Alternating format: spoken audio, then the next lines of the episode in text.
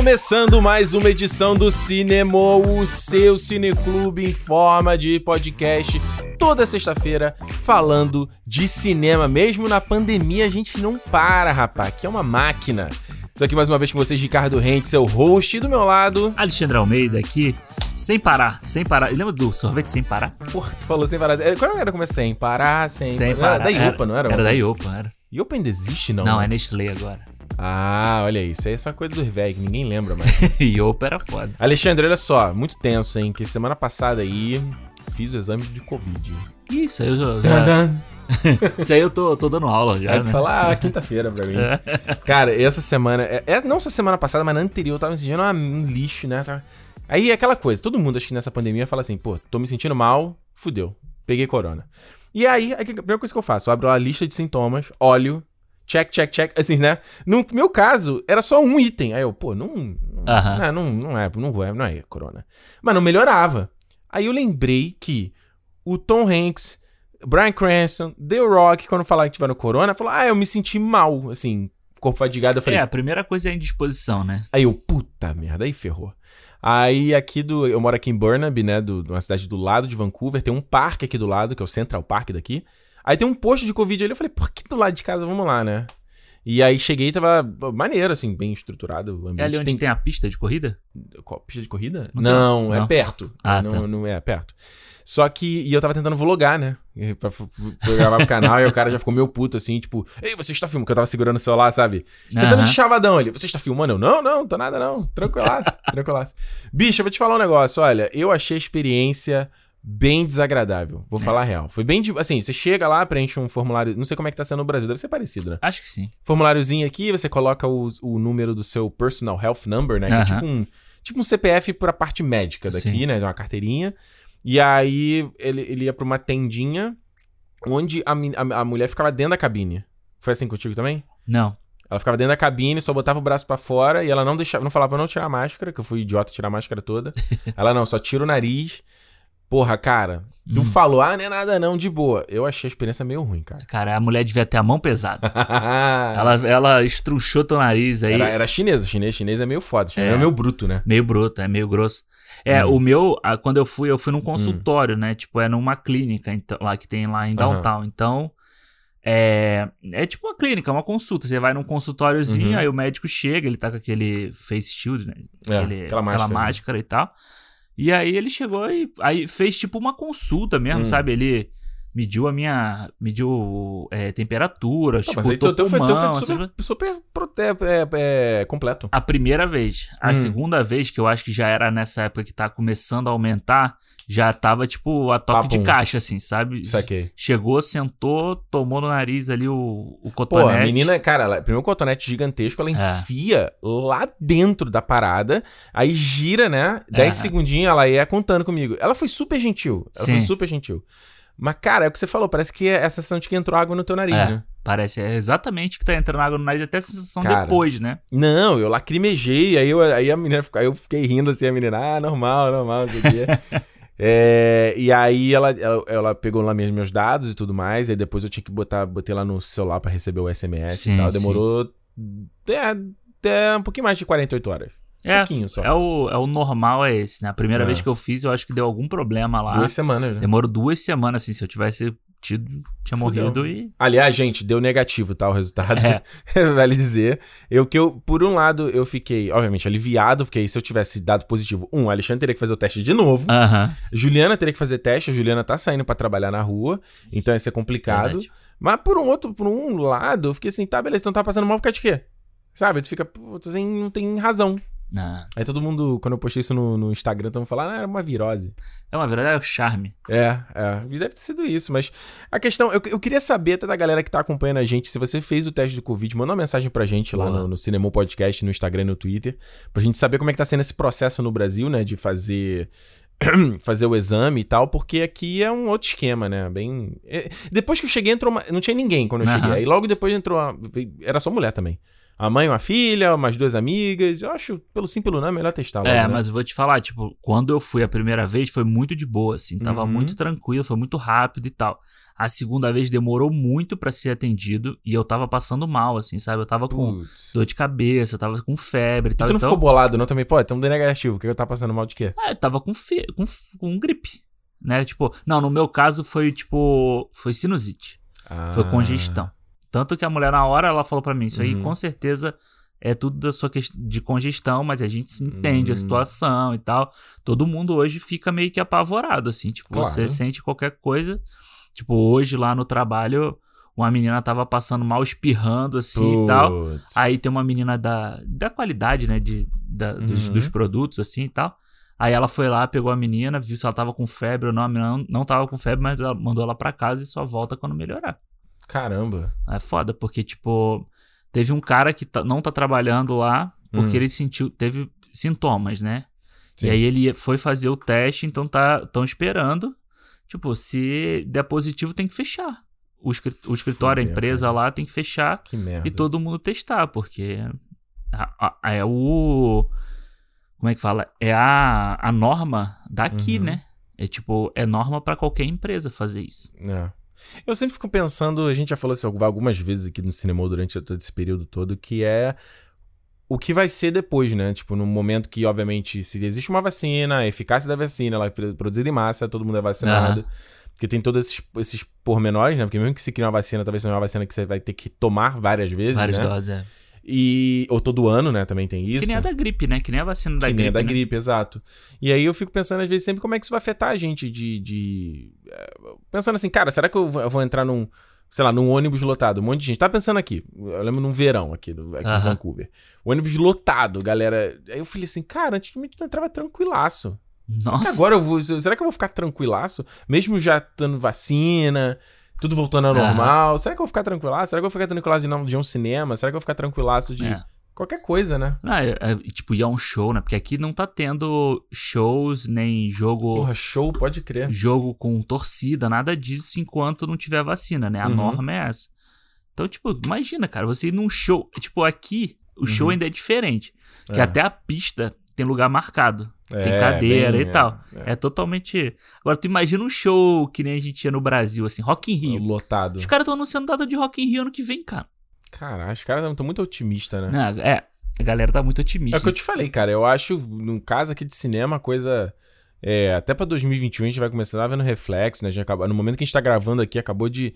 Foi, foi é divulgado que a gente já esperava do adiamento do Duna, do né? Duna, é. Em um ano. E aí vai jogar o The Batman pra um ano também, 2022.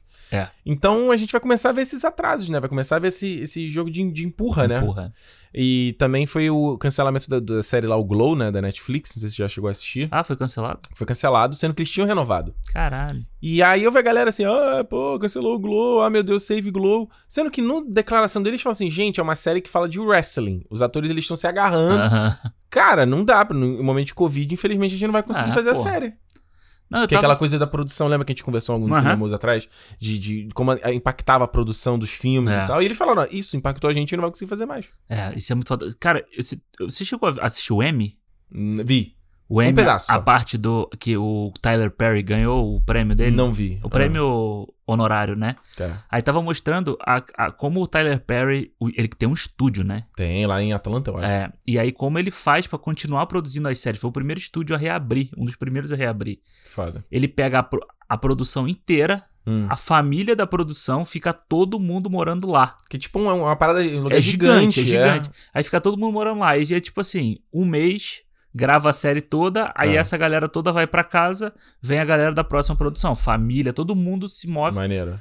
Cara, por que é isso? Porque imagina você vai produzir um filme, aí você vai pra um set. Depois vai pra casa. Aí depois vai pra casa. Não, não cara, não existe. Mas o Tyler Perry é um maluco. O, sino, a, a, o nome do meio dele é produtividade. Ele fez, filmou um filme inteiro em cinco dias, cara. Tu soube ah, essa história? É, sim. Tudo bem que filme, né? Aquela, aquela coisa de valor de produção, né?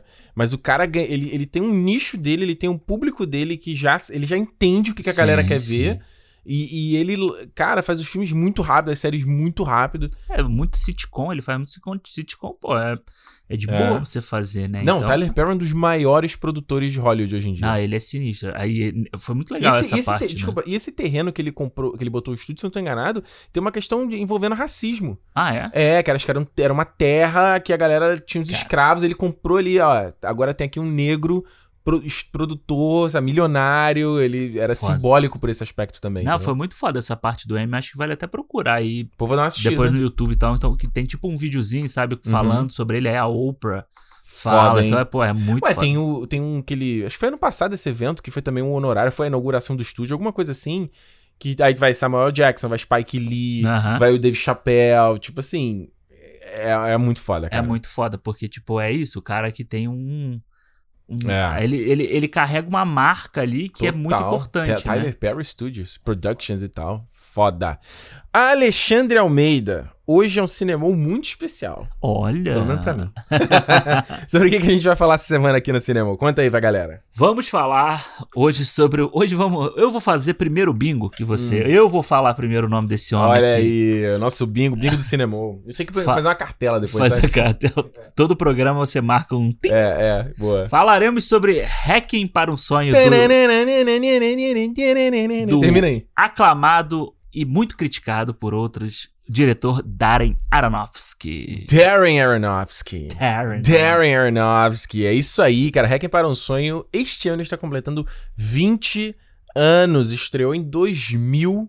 Tô começando a ver um monte de filme que a gente via na nossa época sendo ah. lançado assim. E já tá começando a fazer 20 anos. Ué, Os a gente tava assim, falando essa semana sobre o Avatar. Você me perguntou o Avatar. Eu falei, é, tem, tem mais de 10 anos. Caralho. Titanic, mais de 20 anos. Matrix, mais de 20 anos. Eu lembro quando eu conversava com uma, com uma amiga minha, que ela era mais velha. Hum. Uma amiga minha, não, uma menina que trabalhava comigo e tal. E aí ela falava assim: pô, esse filme eu vi no cinema. Eu falava, caralho, até velho. Agora, é... eu, agora eu fico pensando é, filha, É o que eu sempre digo assim: envelhecer é uma coisa. Não é uma coisa legal. Não é. É. Mas quem consegue envelhecer tá tendo tem sorte, sabe? Porque é. nem todo mundo consegue. Exato. Então acho que tem que ter um pouco de hashtag gratidão aí também. E eu acho que hoje em dia, cara, que você, você viu, aliás, a gente já falou, falei aqui do Matrix rapidinho. Você viu aí que uma personalidade da internet criticou o Matrix na internet? Você viu isso? Acho que eu vi. Viu não? Falando que é ridículo a gente idolatrando esses filmes onde tá lá o herói vê, tomando tiro vê, e não leva nenhuma bala. Eu falei, cara, puta que pariu. Ah, 20 anos e não entendeu a porra do filme. Vai tomar no cu, né? Ah, Pelo amor de Deus. Eu vi essa porra. Ah, não vou, olha. Não vale nem a pena. Não vale nem a pena. Minha vontade era ter mandado tomar no cu lá no, no Twitter mesmo, responder lá mesmo. é isso, olha só, gente. Lembrando, Cinemou Podcast, toda sexta-feira estamos aqui falando de cinema, então se você é a pessoa a primeira vez aqui, já se certifica que você está seguindo aí, já está com um feedzinho assinado no teu aplicativo, para toda semana você receber uma nova edição do nosso programa. A gente não parou, meu irmão. Pandemia aqui comendo, não tem cinema, filme adiado toda sexta-feira, religiosamente, está aqui fazendo, falando de filme. A gente já mudou nosso calendário 50 vezes por causa disso. Poucos podem falar. Poucos, podem falar. Poucos podcasts podem falar isso. A gente não parou. Não, e a gente já alterou o calendário, mas os calendários de daqui a dois meses. Então a galera nem sabe, nem, nem é. impactou eles, né? Exatamente. Exato. E Cinemou Podcast no Twitter e no Instagram é a maneira de você saber o que está acontecendo aqui, trocar uma ideia com a gente. Toda hora a gente tá postando. Inter... Alexandre, né? Postando interação lá no Instagram, pedindo a opinião de vocês. E aí, ó, Duna, tá animado? Meh, né? É. E aí, isso aqui, gostou, não gostou? É legal, cara. Uma coisa, é um live, live interaction. É, é bom pra gente saber o que, que a galera curte também, pra, pra gente, entender o nosso entender. público. Exato. Exatamente. Então, é legal também pra você acompanhar, ver essas coisas. É o lugar onde você pode mandar feedback pra gente também. Sempre no finalzinho aqui, a gente bate um papo, lê as mensagens do programa da semana anterior. Então, ao final aqui do papo sobre hacking. Se você quiser também falar sobre hacking, é dessa forma que você tem que falar. Cinema Podcast, pode mandar mensagem de áudio no Instagram que a gente recebe de boa, pode mandar mensagem de áudio lá no Anchor também, que é a nossa plataforma de de a, onde a gente hospeda o podcast. Então, se você não quiser mandar pelo Instagram, quiser mandar pelo Anchor, só cinemou.com ou contato arroba cinemopodcast no e-mail, não. Arroba cinemopodcast, eu falando, não, lugar nenhum. no, Twitter. Olha só, gente. Que, você quer fazer a sinopse ou eu faço a sinopse? Ah, vou deixar você fazer hoje, vai. Hacking para um sonho. Hacking para um sonho é o segundo filme do Darren Aronofsky. Se você não tá associando o nome, né, ao, ao boi. boi. Meu diretor favorito. Amo Darren Aronofsky. Assisti pela primeira vez lá com o Cisne Negro e o, o, o Hacking foi o segundo filme que eu vi dele. Esse filme aqui então é baseado no livro do Hubert Selby Jr., que era um livro que o Aronofsky ele tinha lido quando era mais novo e tal. E ele nunca tinha terminado o livro. Né? Ele pegou o livro, leu uma parte e não uhum. concluiu. E aí dava um momento quando ele começou a discutir o que, que seria o próximo filme dele, que ele entra em contato com o Hacken de novo, e já tinha até um primeiro tratamento do roteiro escrito pelo próprio Hubert, né? Ele já tinha escrito o roteiro ah. baseado, tipo o que, que a Gillian Flynn faz hoje em dia. Sim, sim. Gillian Flynn do Garoto Exemplar e tal, faz com as obras dela. E ele trata. Ele que ele voltou, voltou, pegou, leu o livro de novo e falou: Cara, esse daí vai ser meu próximo projeto. Que muita gente falava, cara, não sei se é uma boa ideia tocar nesse assunto, porque é um filme que ele se passa em três de quatro estações, né? Ele é. se passa no verão, é, outono e inverno, onde ele vai tratar de quatro personagens ali conflitando com os seus vícios, né? Hum. Então você tem o Harry, que é vivido pelo Jared Leto, que ele tem vício em... Uh, seria hero, hero, heroína? Heroína. Heroína, o Tyrone, que é o Marlon Wayans, e a, a namorada deles, que é a Marion, vivida pela Jennifer Connelly. Mas o interessante desse filme é que também tem o vício da mãe do Harry, Sim. vivida pela Ellen Burstyn, que é Sarah Goldfarb. E ela, o, vi, o dela é o mais interessante, que é um vício que a gente não acha que é vício, né? Primeiro, ela, ela é viciada em doces, ela é viciada em televisão, é. ela é viciada na própria imagem. E aí o filme vai mostrar como esse fator gera um furacão na vida deles e destrói a vida deles. Pra ser bem sincero. Sem, sem, sem. Sem minhas palavras. É, sem minhas palavras aqui.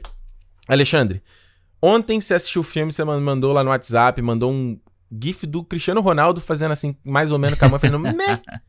E aí você falou assim, ah, não sei o quê, eu tô meio impactado aqui. Aí eu debochei, falei que você era um menino sensível. Conta pra gente, dá um overview aí, que eu, eu não sei, eu quero saber. O overview da tua opinião, o que, que você achou do Hacking para o Sonho? Então... Pode só... falar de boa, você não, eu amo não, filme, não, você vai falar de boa. Não, vou falar de boa. Fala de boa. Não, eu vou te falar, o, o, o meme do Cristiano Ronaldo foi te zoando, porque eu falei assim, quando acabar e o filme... acha que eu não sabia? Eu vou falar pro Ricardo assim, ai, cara, achei mais ou menos esse filme, achei meio merda, assim, mas não, cara. O, o que acontece é assim, hum. eu, eu reluto muito a ver esse tipo de filme. Que tipo de filme? Esse tipo de filme que é... É um filme que é muito cru, é muito pesado, assim, é muito real. Uhum e aborda assuntos muito pesados, sabe? Eu acho que esse filme eu já sabia mais ou menos o, o que esperar dele, vamos dizer assim, uhum. né? Da, da, da, de quão fundo a gente vai, na, na que, a, que, o ser humano pode ir. Uhum. Então, tipo, filmes tipo aquele Precious, sabe? O Preciosa. Esse eu nunca tive coragem de ver. Sabe? Que é muito pesado e tal. É, são tipos de filme que eu vou. Aquela a série do Wallet que condenam é uma série que eu quero muito ver, mas Não tipo, tive coragem de ver também. Sabe, eu sei que o, o, Detroit da Catherine Bigelow era um filme que eu queria ver por causa dela, porque eu gosto muito do tipo de filme de cinema dela, uhum. mas é um filme que eu vi uma vez no cinema, até hoje eu não consegui ver de novo. Caramba. Sabe? Porque é o tipo de filme que para mim é muito pesado assistir. E o Hacking é um filme que desde a primeira vez que eu ouvi falar dele, lá em sei lá quando, na época da revista 7, que saía as coisas, era um filme que eu sabia que ia ser tipo foda de assistir, sabe? E foi para mim. Tipo, e era o que você não tinha visto, né? Você tinha visto todos os Aronofsky menos esse, né? É, é, foi o único que eu não vi. Ah. E aí, tipo, foi muito pesado para mim. O filme acabou, a Renata virou para mim e falou assim: E aí, o que, que você achou do filme? Ela, a Renata não assistiu, ela tava dormindo. Aí ela falou assim: O que, que você. E eu que falei, que né? Falei, não deixa a Renata ver esse filme. É. O que, que você achou? Aí eu falei pra ela assim, a parte técnica é muito foda, mas tipo, o resto depois eu deixa eu pensar. Tanto que eu fui ver outro filme, depois que a gente foi dormir, ela, ei, já pensou no filme? Eu falei, não, calma, não sei o quê. É. E, cara, eu, assim, a parte técnica do filme, para hum. mim, foi o que me saltou muito aos, aos olhos no início, assim, na, numa visão geral, na hora que acabou o filme, sabe? Uhum. Tipo, a forma como ele conta, é, desde o do, do início com a tela dividida, até depois a montagem que ele vai pegando todas mais pro final, né, que ele vai pegando todas as todas as timelines, todas as histórias ali vai juntando elas, sabe? Uhum. Eu achei muito bom isso, toda a parte gráfica que ele tem ali de de, daquele um efeito meio de, de meio Cronenberg assim, sabe? Tipo, uhum. Tipo umas uns barulhos muito altos, umas Só coisas... O design de som é muito marcante nesse é, filme, né? É, muito marcante. E uma coisa que eu não tinha gostado muito, e acho que ainda é uma coisa que depois a gente pode falar mais, hum. são algumas atuações no filme. Uhum. Eu acho meio mais para lá, mais pra cá. Uhum. E, a, e a história eu tava assim, pô, mas essa história eu já vi em outros filmes, sabe? Já é uma coisa que já é meio. Mas aí depois você vai vendo, tipo, é uma história que, cara, acontece todo, todo dia aquela história tá acontecendo em algum lugar, sabe? Uhum. É uma coisa que a gente precisa falar, que a gente precisa ver dessa forma, sem floreio, sabe? Uhum. E a, a, às vezes eu até ficava pensando se essa, essa estética dele que parece um filme do cara do Scott Pilgrim, como é o nome dele? O Edgar, Edgar Wright. Wright. Um Edgar Wright pesadão, assim, aquela coisa do. Bem estilizado, né? Bem estilizada, a montagem ali. O quanto isso, às vezes, afasta, poderia ter afastado a gente mais ainda da mensagem que ele tá passando ali, uhum. sabe? Sim. Mas, cara, no final, do, no final das contas, eu acho que é um, é um baita filme, assim. É um filme que eu ainda tô com ele aqui no estômago e eu acho que ainda vai ficar Digerindo aí, tá giboiando aí. É. é. O, eu tava. Eu eu te falei, né, que eu, ontem eu tive que rever o filme também, sempre revejo antes de gravar, eu vi o, vi o filme duas vezes. Aham. Vi o filme duas vezes, vi o making off, ou melhor, o, o filme eu vi com os comentários do Aronofsky, vi sem nada, né, o filme mesmo, puro, making off e vi o painel no TIFF também. Então foi domingo, Hacking para o Sonho. Foi i- O im- domingo. imergindo. E é é interessante que ele fala que esse filme aqui, ele poderia ser de- feito de uma forma documental quase. Porque é justamente isso, né? Uma história que, de fato, se você pegar. Você falou aqui, eu, me lembro, eu não sei porque me veio na cabeça o Bicho de Sete Cabeças do Rodrigo Santoro. Sim, sim. Foi Foi um o que filme me veio também quando eu assisti. Um filme de, de, de consumo de droga, que a droga. O, o transporting. Só que o transporte ele tem uma outra parada social ali Aham. também. Mas essa coisa de um filme de como a, a pessoa se destrói no na, na droga e tudo mais, a gente já viu em um Sim. milhão de outros lugares, né? E eu acho que o que me pega nesse filme, porque o Aronofsky já fez um filme com essa pegada mais, mais documental, tipo O Lutador. Aham. Ele é um, parece um documentário sobre wrestling, né? Exato. sobre luta livre. Só que o que eu acho interessante é que os filmes do Aronofsky, é da linguagem dele, um, são, em sua maioria, eu tô pensando aqui por alto, acho que vou falar aqui, eles são sempre de forma subjetiva, é sempre do ponto de vista dos personagens. Uhum. Então você não vê aquele mundo de uma forma externa, né? Você não vê aquele mundo ah, como tipo um olho de Deus observando aquilo ali. É sempre o ponto de vista dos personagens, o que que eles estão vendo, o que que eles estão sentindo. Então quando ele brinca no estilo de a Sarah lá olhando pro teto e vendo os doces, a comida, ela, ela olha pro, pro, pra estante, aparece um hambúrguer, sabe? Tipo, é meio, meio surrealismo, É. né? É, onde ela, a, a geladeira ganhando vida, sabe? Sim. É sempre do ponto de vista deles, eu acho isso muito. É, é o que eu gosto né, no cinema do Aronofsky.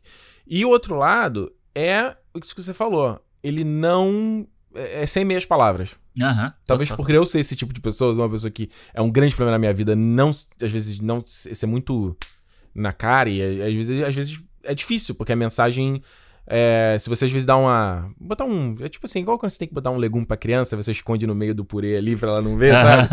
É tipo isso, né? Então, eu, é- mas por, o- é, talvez por eu ser assim, eu gosto do cinema do Aronofsky, que ele também ele fala, cara, se- nesse, inclusive nesse, nesse áudio comentário do, do filme, Uhum.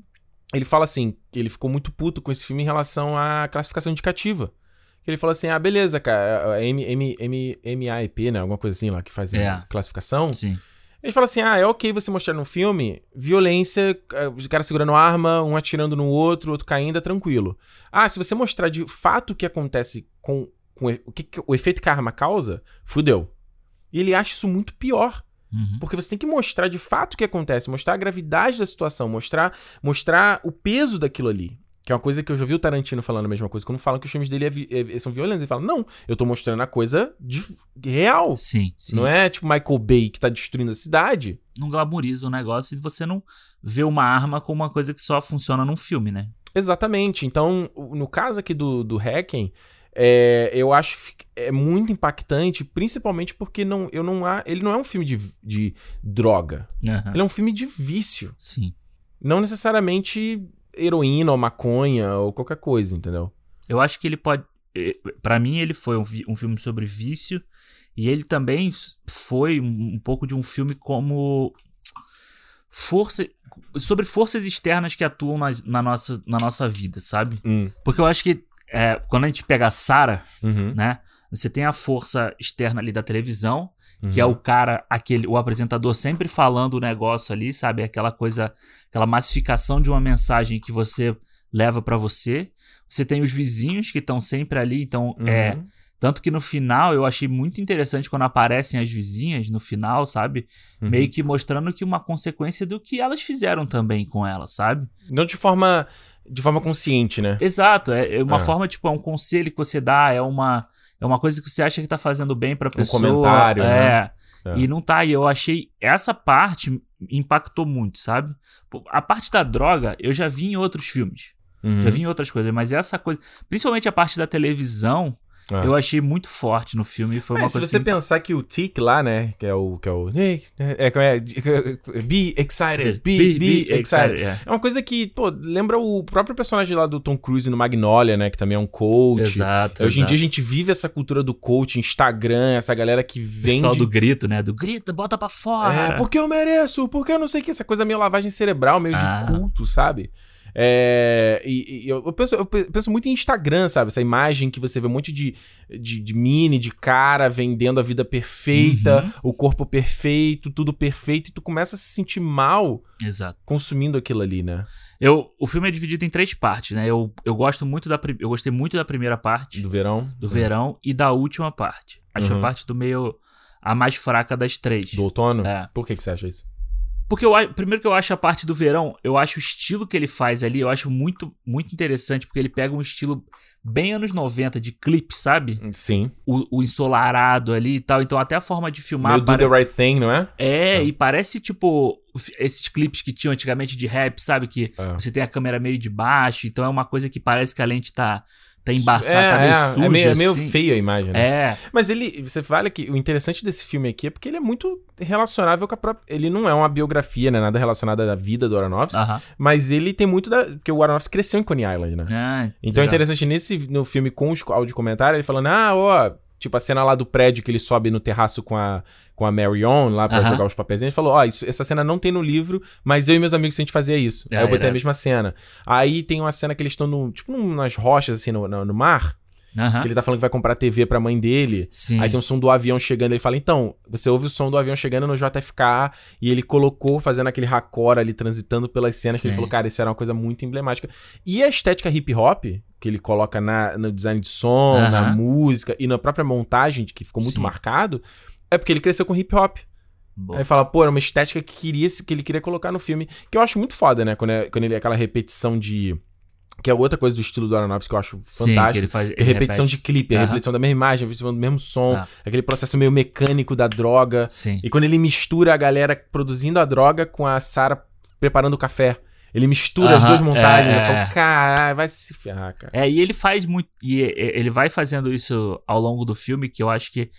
Que eu acho que é o ponto hum. alto do filme, que é a, a é, acho que é a cena final, né, do filme, é aquela montagem final do filme, que é a hora que ele pira nessa montagem toda, sabe? Que ele vai. É, é muito rápido, né? É, ele vai mesclando, tipo, a queda deles todos, né? A, a, é, a, a Sarah no. É o hospício. É, um, é, tá num tratamento, é, né? Um tratamento psiquiátrico. A Marion já, tipo, no, no fim lá da. Da, prostituição do vício ali. dela, prostituição e tal. E o Jared Leto e o, e Tyrone. o Tyrone na, na prisão e tudo, as consequências da, do que eles vinham fazendo. Eu acho que ali ele dá uma pirada que, é, que eu achei muito foda. Tipo, é uma parte que são uns 15 minutos ali que você não, não descola da tela. Que é quase sabe? um inferno, né? É, exatamente. E, e, e, passa, né, pra gente esse pois inferno, é. né? E eu acho que eu acho interessante essa. Porque é, é bem clássico de histórias, dessas histórias de vício e tal. Você começar bem, você ter uhum. ali o, o sol, né? O, o verão você ter a coisa dando certo e tal, e você vai. Eu senti falta da, de ter a última estação. Do inverno, né? É. Não, não, de ter o. O, o inverno tem. Mas, mas aí. Mas por que, que não tem a primavera? Porque a primavera é a estação da renovação, é a renovação da esperança. Pois é. Não tem como. Entendeu? Se, se ele terminasse o filme com a primavera, seria um final feliz, entre aspas. Mas depende como você. Eu achei que ele fosse mostrar a primavera, tipo assim. Depois de um tempo, sabe? Sabe por que eu digo isso? Porque essa é uma parada que o, o, o George Martin faz com Game of Thrones, né? É uma uhum. própria temática que ele coloca nos livros do Game of Thrones, que é o, o, começa no verão, aí tá no é, o momento que a gente lê já nos últimos livros lançados, começa o inverno. Uhum. Então ele mostra e a gente é uma coisa que até vai explicar para quem tá aí, que é uma coisa que você só consegue entender morando na América Sim, do Norte. É muito marcado, você, né? É muito marcada essa coisa da estação. E cara, a gente é impressionante, gente. Virou, chegou o outono aqui, parece que estala o dedo e cara, é impressionante. As folhas começam a cair, é. tudo muda de cor. E, e, isso afeta o nosso psicológico, né? Então comecei falando do negócio aí que eu tava me sentindo mal. Que até a Renata falou, ah, de repente tá troca de estação, você tá começando é, a sentir. A temperatura, cara, muda de um dia pro outro, assim, muito rápido. Cara, eu falo sempre pra você, para mim o pior mês aqui é dezembro, é o pior mês. É. Porque é o mês do inverno, onde tá ficando escuro mais cedo, e, e, cara, você é tudo muito para baixo. Você não tem energia. Quando, aqui no verão, como é que é? Todo mundo. É. Caralho, lá em cima. O inverno é depressivo, é. Então, é. tipo, é essa marcação. É porque, isso é verdade, a gente que morava num país tropical, olha aí. Sempre eu, verão. É sempre abençoado verão. por Deus. Abençoado por Deus. Você não tem essa marcação tão distinta aqui. Aqui é muito. É. Primavera, cara, parece que passa alguém plantando um monte de flor, porque é, do nada e, abre. E é lindo, é, sabe? Ah. Então, e essa coisa que. É, eu tava vendo, eu tava ouvindo o papo do Aronofsky no. Star Talk, né? Que é o podcast do ah. Neil deGrasse Tyson. E ele tava falando sobre o fone da vida. E eles estavam falando sobre morte, que ele falando que a nossa cultura a gente ignora a morte. A uhum. gente finge que ela não existe. E ele fala assim, mas é engraçado porque o outono é a, a, estação da morte. Sim. E a gente acha lindo, e a gente acha bonito as folhas caindo. Mas a folha caindo, ela tá morrendo. Tá morrendo. É isso, ela passou por. Né, e a primavera é da renovação, tá tudo renascendo, a esperança volta. Tanto que o. o voltando a falar do Game of Thrones aqui, ah. o último livro, a ideia é se chamar é, Um Sonho de Primavera, né? Ah, é? É. Então você já imagina que é tudo começando a Interessante. Abrir de novo. Mas fala você tava falando do, do que, que você tinha gostado da primeira estação, é, do meio e da outra. Eu acho que a primeira parte ela é, ela é a mais interessante visualmente, assim, esteticamente uhum. do filme. Uhum. E eu acho que a última parte, ela é, ela é a mais, ela é a mais impactante. Essa uhum. montagem final dela é muito impactante. Eu acho que é uma coisa que você fica Realmente, eu acho que o meu olho devia estar, tá, tipo, aberto igual o dele, quando a gente toma droga assim, que seu olho abre, né? e tu falou pra mim que falou assim, cara, ainda bem que o filme tem uma hora e quarenta, porque aquela ali tu estava assim, eu quero ah. sair disso aqui, né? É, eu achei o filme. O ritmo do filme é bem tranquilo de assistir, assim, a uma hora e quarenta passa.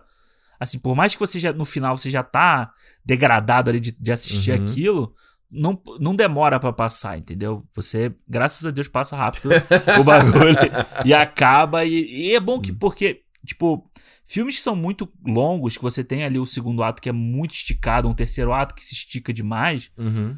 você perde o impacto. E eu acho que esse filme, ele ser assim de uma hora e quarenta, ele mantém o impacto muito rápido. Você você não tem tempo de você tá, você tá ali bem com eles no verão, quando começa a dar merda, o, o inverno já chega uhum. dando a, a cagada completa, o final, final né? entendeu? A facada final ali. É. Então o impacto é muito grande por ele ser mais reduzido assim. Uhum. E eu acho que a, a grande força do final para mim, para mim, do filme todo é a Ellen Burstyn. Foda, né? Eu acho que ela Foda. destrói o filme inteiro, mas eu acho que a Jennifer Connelly no último ato do filme ali no, no inverno, ela arrebenta também. Ela tá foda demais, né? eu acho, eu acho interessante. A gente tava até esse final de semana falando sobre o Diabo de Cada Dia, né? Uhum. Que eu assisti. E eu tava falando pra vocês, eu falei, ah, cara, tem um momento que eu tava vendo o um filme que eu falei, eu me parei pra pensando assim, por que, que eu tô vendo esse filme, Sim. sabe? A vida já tá tão difícil, você liga, ver notícia é uma, é uma coisa pior, por que, que você vai ver um filme que é de graça o tempo todo e que é coisa horrível o tempo todo? Porque um filme desse aqui, como Hacken, você faz um paralelo igual o Coringa, por exemplo. O Coringa, que eu falei, ah, pô, é um filme que você sabe o que vai acontecer, sabe que vai dar merda o é. tempo todo, não existe esperança em nenhum momento. E é meio quase, olha a hipocrisia do Ricardo aí. Porque o hack é a mesma coisa, você não tem nenhum momento que você fala que vai dar certo. É, não. Que tem um lampejo de esperança, não existe. Ele meio que deixa claro para você já, tipo, que mesmo o verão é uma é. ilusão. É. Sabe? Que aquilo ali. A gente nunca tem a certeza de que a carta que ela recebeu que a, que a Sarah recebe é verdadeira. Que a ligação ah. que ela recebe é verdadeira, sabe? Uhum. Então, tipo, e aí você vai vendo ela entrando naquele, naquela bola de neve ali, que você sabe que vai dar merda no final, sabe? Que você Sim. sabe que não tem. É um caminho sem escapatória. Você já fica esperando o momento em que ela vai tomar mais de uma pílula, quando ela só devia tomar uma. É. O momento em que eles vão usar mais droga do que eles deviam, sabe? É, eu acho que até quem, quem for assistir um filme desse em 2020 pode falar assim: ah, beleza, eu já vi esse filme em outro lugar. Pois é, eu já vi isso, já vi essa temática, eu sei que vai dar merda. É, mas eu acho que a força dele é justamente essa coisa da. Ele não. Eu, não, eu nunca vi nenhum filme como Hacking, uhum. sabe? Seja em questão de forma e seja em questão desse impacto da mensagem que ele tá passando, entendeu? É, eu acho que em forma, eu acho que não existe. É. Eu acho que não existe igual a ele em forma. E em história, você pode. É porque o que acontece? Em história, se você pegar o transporte que você falou, o transporte tem coisas, é, tem aspectos pop que esse filme tem, sabe? A uhum. hora que o Ian McGregor entra na privada e tal. Uhum. São coisas é, meio psicodélicas, assim, que esse uhum. filme traz também, sabe? Sim. O, qual foi o outro filme que você falou? Do, o Abril Despedaçado. Abril Despedaçado, eu sempre falo Abril Despedaçado. bicho de sete cabeças. E é bicho de sete cabeças ele você tem ali aquela, aquela a degradação da pessoa. Então são vários elementos que você vai você consegue juntar de vários filmes. Uhum. Mas eu acho que a forma como esse filme conta essa história eu não, nunca vi. É, eu gosto muito dessa brincadeira que eles fazem do split screen aí, né? Que ele divide a tela. Fantástico. E, e já na abertura, né? Pra botar o ponto de vista dos dois, dois personagens. Não. Então você tem ali a Sarah, né? Que o, o Harry vai lá roubar a TV de novo. Uhum. Ele, ele, leva na, tipo na loja de penhor lá, né? É. Do Mark. Mark como é o nome dele? Mark Mardolis. Faz o tio Salamanca aí do Breaking Bad, novinho que você não viu Breaking Bad, não, não sabe. É. Mas é um personagem bem icônico. E ele, ele vai lá penhorar. Justo, e, e é interessante nisso, que é o ponto de vista. Ela se escondendo do filho, né? Ela se trancando na, no, lá no closet. E é. Cara, a câmera totalmente fechada nos olhos dela, olhando ele roubando. E, tipo, meio quase com teatro, assim. Ela já sabe o que ele vai fazer. É, ele sabe o que ele vai fazer. Aí ele, ela coloca uma corrente. corrente. Ela fala: Não, não é para você, são pros os bandidos vão vir roubar aqui. Mas, cara, teu filho tá fazendo exatamente isso. É. E aí ela passa a chave para baixo para ele. É. Eu acho que ela ele tinha. Ele, tenta abrir a porta, é. né? Ele tá trancado, né? E é engraçado porque nesse momento do filme, a gente não tem a noção de que ela ama o filho como ela realmente ama, sabe? É difícil, é, né? É difícil entender essa relação. Pois é, é, e é um momento em que você pensa assim, cara, como é que um pai pode amar um filho numa situação dessa, assim? Ou qualquer pessoa pode amar uma pessoa, é. outra pessoa numa situação dessa, sabe? Do tipo, o cara tá roubando a televisão dela pela sei lá quanto ele vez. abre lá, o, o, o sol abre o caderninho e ele tem Você um já monte... tem várias ele, Não, e ele já até já sabe. Quando o garoto vai levar a TV, ele fala, porra, de novo. Tu tá cara. fazendo com a tua mãe de novo. O Tyrone né? fala que a TV já tá ficando até fodida, de tanto ficar, ele ficar carregando ah. de um lado pro outro. É, um filme que eu lembrei também recente é o, o Beautiful Boy, né? Do Timothée Chalamet e do -huh. Steve Carell. Sim. Que é um filme, por exemplo, que ele é totalmente asséptico sabe? Ele tenta passar essa destruição do moleque. Pô, eles vivem numa puta casa maneiro, pô, eles têm recurso e tal. E o garoto. E o filme, acho que ele não passa esse impacto. Esse impacto do que, que tá realmente tá acontecendo, é. né? Eu acho que. Porque você falou assim, como é que, cara, como é que eu posso continuar amando esse ser que tá completamente.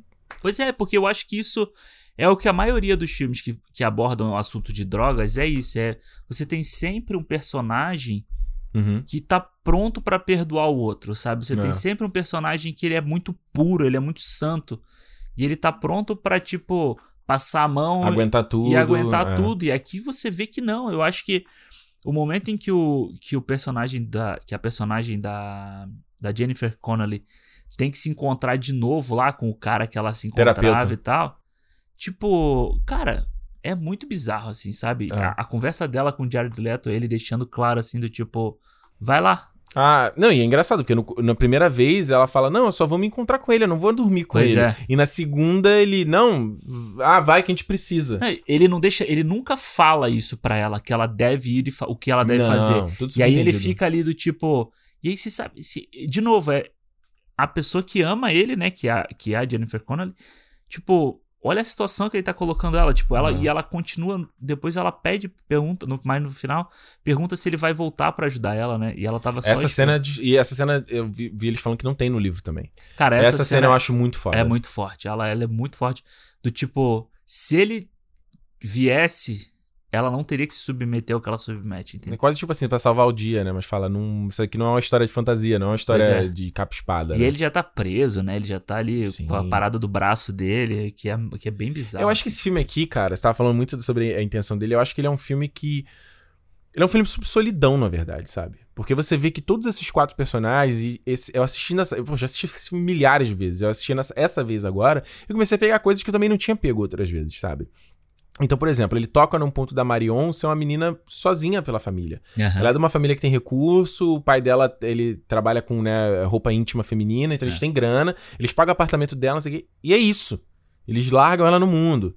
O Tyrone, né, que ele. Você tem aquele flashback ali dele. Da ele, mãe, né? É, ele tá meio ali entorpecido ali para transar com a menina e ele entra num numa devaneio, né? Onde ele vê a infância dele andando com o pé no chão. Eu acho aquilo ali, cara, parece até Brasil aquilo, sabe? Uhum. Percorrendo o menino ali, né? Pela, pelas vielas. É, e no final, né? Que ele volta. Ele pensa ele nela de ao novo. Mesmo, ao mesmo flashback. E a gente não sabe se ela morreu, o que aconteceu, é. mas sabe assim, ele tá sozinho no mundo. É, e o, o a própria Sarah, né? Também. É isso que eu ia falar. O Harry e a Sarah que eles não se conectam mais. É. Eles não. Eles são mãe e filho, e você vê que todas as relações entre eles é, é muito superficial, é muito protocolar, entendeu? Tipo, quando ele vai abraçar, quando ele vai beijar, quando ele vai falar. É muito. Não tem realmente um. Não tem um afeto ali, não. Um... É. Principalmente por parte dele, eu acho que por parte dela. Até porque a gente. Ele tem, eles têm dois encontros no filme, né? Dois. É que é foda. Eles têm, duas vezes. Eles se encontram duas vezes. Numa, ele tá perturbado Roubando. Pra, pra, pra pegar a droga, né? Pra pegar a televisão pra comprar droga. Uhum. E na segunda, ela já tá perturbada pelos, pelos remédios que ela tava tomando. Sim.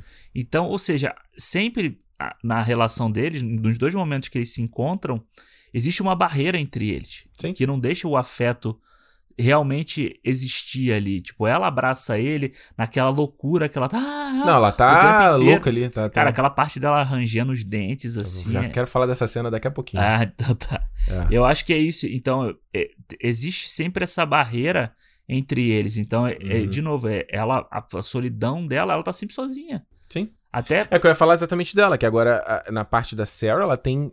Por isso que, pra mim, a Sarah é a personagem mais interessante do filme, Aham. sem dúvida. Porque ela ela tem a questão de estar sozinha, tipo, do- a coisa do ninho vazio, né? Ou seja, ela perdeu o filho, né? O filho cresceu e foi embora, que é normal, assim, é coisa da vida. Ela perde o marido, né? Que é aparentemente é, eles tinham uma relação boa, né? Ela com o marido. E às vezes nem tinha. Pois é, Às vezes nem exatamente, é. tinha, mas na cabeça você, Exatamente. você só lembra das coisas boas, né? Exato. Às vezes o cara poderia ser até abusivo, ser agressivo, mas não, você, ah, não era tão bom pra gente. Ele não era Exatamente. bom pra gente. E eu acho mais bizarro ela falar por nada. Ela fala, não, Seymour, vai ficar tudo bem, vai ficar É. tudo bem. Isso não, isso não tá acontecendo. Isso se de fato tá acontecendo, vai ficar tudo bem. Você vai ver, no final vai ficar tudo bem. Aí caiu, brá, Hagen Baruzão. Eu falei, cara, não vai ficar bem de forma nenhuma. Muito foda. Aí ela tem esse fator do ninho vazio, ela tem o fator da idade, Sim. que ela tá ficando velha, tá envelhecendo. Eu acho que uma das coisas mais impactantes que ela fala, principalmente pra mim nesse período de pandemia, ela fala assim: "Ah, pra que que eu levando da cama? Por que que eu vou limpar a casa? Por que que eu vou lavar a louça? Pra quê? Aham. Sabe por que que eu vou fazer isso? Por que que isso é importante, sabe?" E a coisa que você falou, acho que não é nem é, da- da- a coisa meio o meio julgamento social, né? Porque ela tem a coisa ali das, das, das vizinhas dela, né? Aham. Ela- quando ela começa a perder peso, muito cabelo. Você viu que eu tô sentando. Você viu o local onde eu tava sentado? Eu tava É. no meio delas. Eu tô no melhor lugar. no melhor negócio. lugar. E aí, no momento que, que ela tem aquele surto, quando ela vê o pessoal da TV indo pra casa dela, e aí o pessoal fica debochando da casa dela, e ela começa a dar desculpa. Ah, mas ah, o prédio já não é pintado há muito tempo. Ah. E o que, que você tá. e, caramba, cara, eu já vi situações. Pô, eu tive uma que- infância humilde, numa situação dessa, você cresce uma casa com rachadura, com coisa ruim ali, que tu fica meio de receber alguém querendo dar essas desculpas, né? Sim. É, eu acho que. É, eu acho muito forte dessa cena em que ela. que estão falando do apartamento dela. É que ela tá sendo julgada pelo que ela mais admirava, que É. era o cara da televisão. É. Era o cara que ela admira, que ela tá assistindo todo dia, é ele que tá debochando dela, sabe? É. E eu acho que ali é que começa a loucura dela. É onde o vício se torna loucura. É a partir do momento em que ela não consegue mais ver o ídolo dela da televisão, que, ela tava se degradando por causa daquilo, como Uhum. o ídolo. Não continua como ídolo, sabe? Ele vira é. um diabo ali, uma coisa que fica falando no- na cabeça dela. Eu não sei se eu concordo 100% com isso, não. Porque eu Uhum. acho que o problema dela, a relação da Sarah, não é exatamente com o. o, o qual é o nome? É, é Tipe, né? É tipo. É, não é exatamente com ele. A- acho que o lance dela são, são dois fatores. O primeiro é que, quando ela lança ela ir pra TV, é uma coisa que dá propósito. Uhum. Ela tem um propósito de vida. Ou Sim. seja, agora eu tenho uma razão de perder peso. Agora eu tenho uma rea- é, é, razão de me botar o vestido, né? E é a coisa dela. é, O lance do vestido é a própria imagem dela de uma época que pra ela foi um bom momento, né? E também, quantas vezes acontece isso pra gente numa situação que a gente tá meio ruim e fala, pô, aquela época era tão boa, eu tava vivendo tão bem. É, Foi uma época tão bacana, como é que eu volto pra lá, né? Então acho que tem essa coisa de, de querer sim, sim. retomar. E o terceiro motivo, que é. É. o que eu acho que linka todos os quatro personagens, que é validação. Que é a parte de você não ter a indiferença, sabe? Porque eu acho que uma das coisas mais aterrorizantes, pra mim, eu, eu falo aqui abertamente, acho que é coisa de você falar assim, cara, eu morri e minha vida serviu pra quê? Pra nada. Uhum. Ninguém mais lembra de mim. O que, que eu fiz não tem o menor propósito. Eu simplesmente passei pela Terra e não deixei qualquer impacto, sabe? Que eu acho que deve ser a dor de muita gente, né? Muito, é. Eu acho que quanto mais a gente vai ficando mais velho, a gente vai pensando muito isso, né? O que, que eu tô deixando pra trás? Pois né? é, quando, eu- quando a gente fica pensando assim, é, quando eu fico pensando sobre ter mudado pra cá, Aham. e a gente tinha um plano de, ah, não, eu vou ter um plano, eu vou estudar cinema assim que eu for pra lá.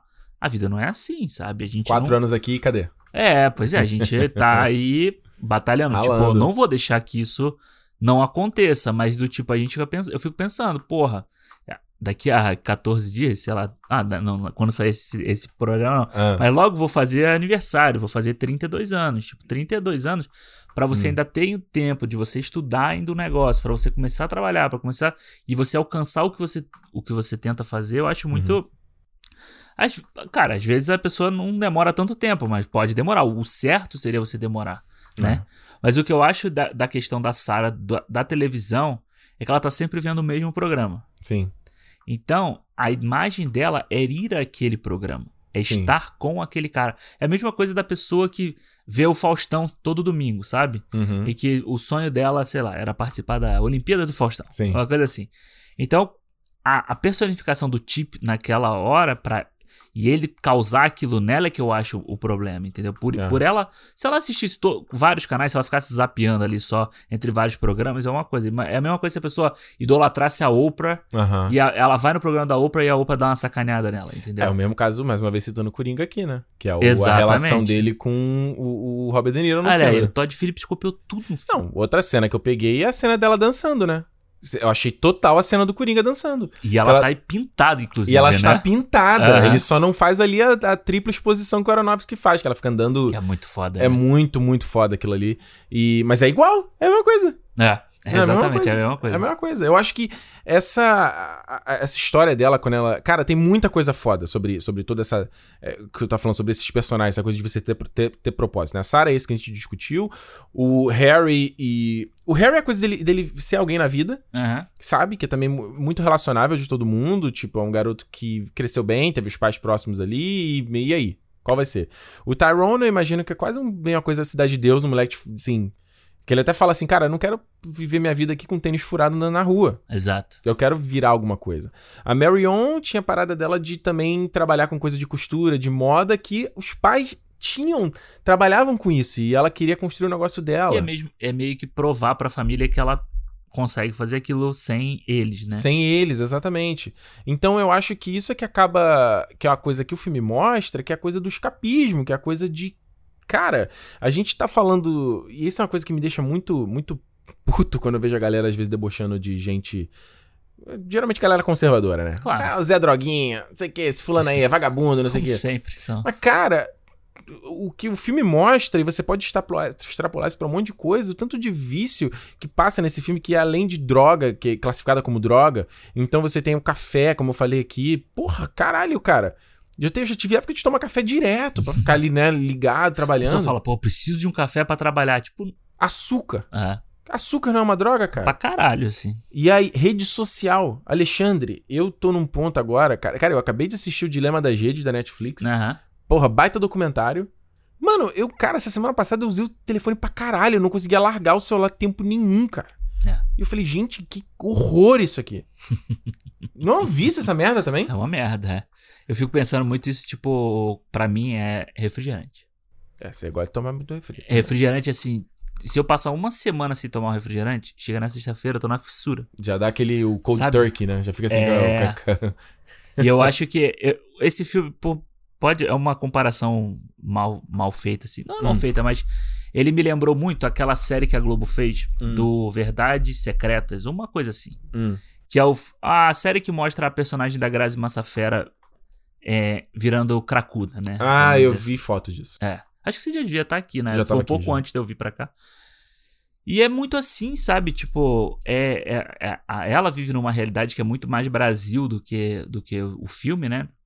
Que é isso, ela era uma modelo e ela queria aspirar a chegar num local, numa coisa muito grande, aí ela começa a se envolver com um negocinho aqui, um negocinho ali, não sei o que, e ela vai se degradando, se degradando, até que ela vira um, um monstro, sabe? Uhum. Tipo, por causa do vício de tudo aquilo que ela, que ela aspirou.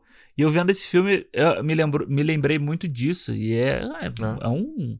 Foi um marco na carreira dela, inclusive, Sim. né? Essa, essa atuação e tal. E eu acho que é isso. Eu acho que, eu acho que todos esses filmes sobre, sobre vício, sobre droga, né? Que uhum. você vai. Eu acho que o mais pesado é isso. É você ver aonde que a gente pode se afundar se a gente entrar nesse ciclo, entendeu? É. é aonde que a gente pode. E assim, é a mesma coisa do Joias Brutas. Uhum. Sabe? O vício dele em aposta, em, aposta, em jogo e tal, a gente vai vendo.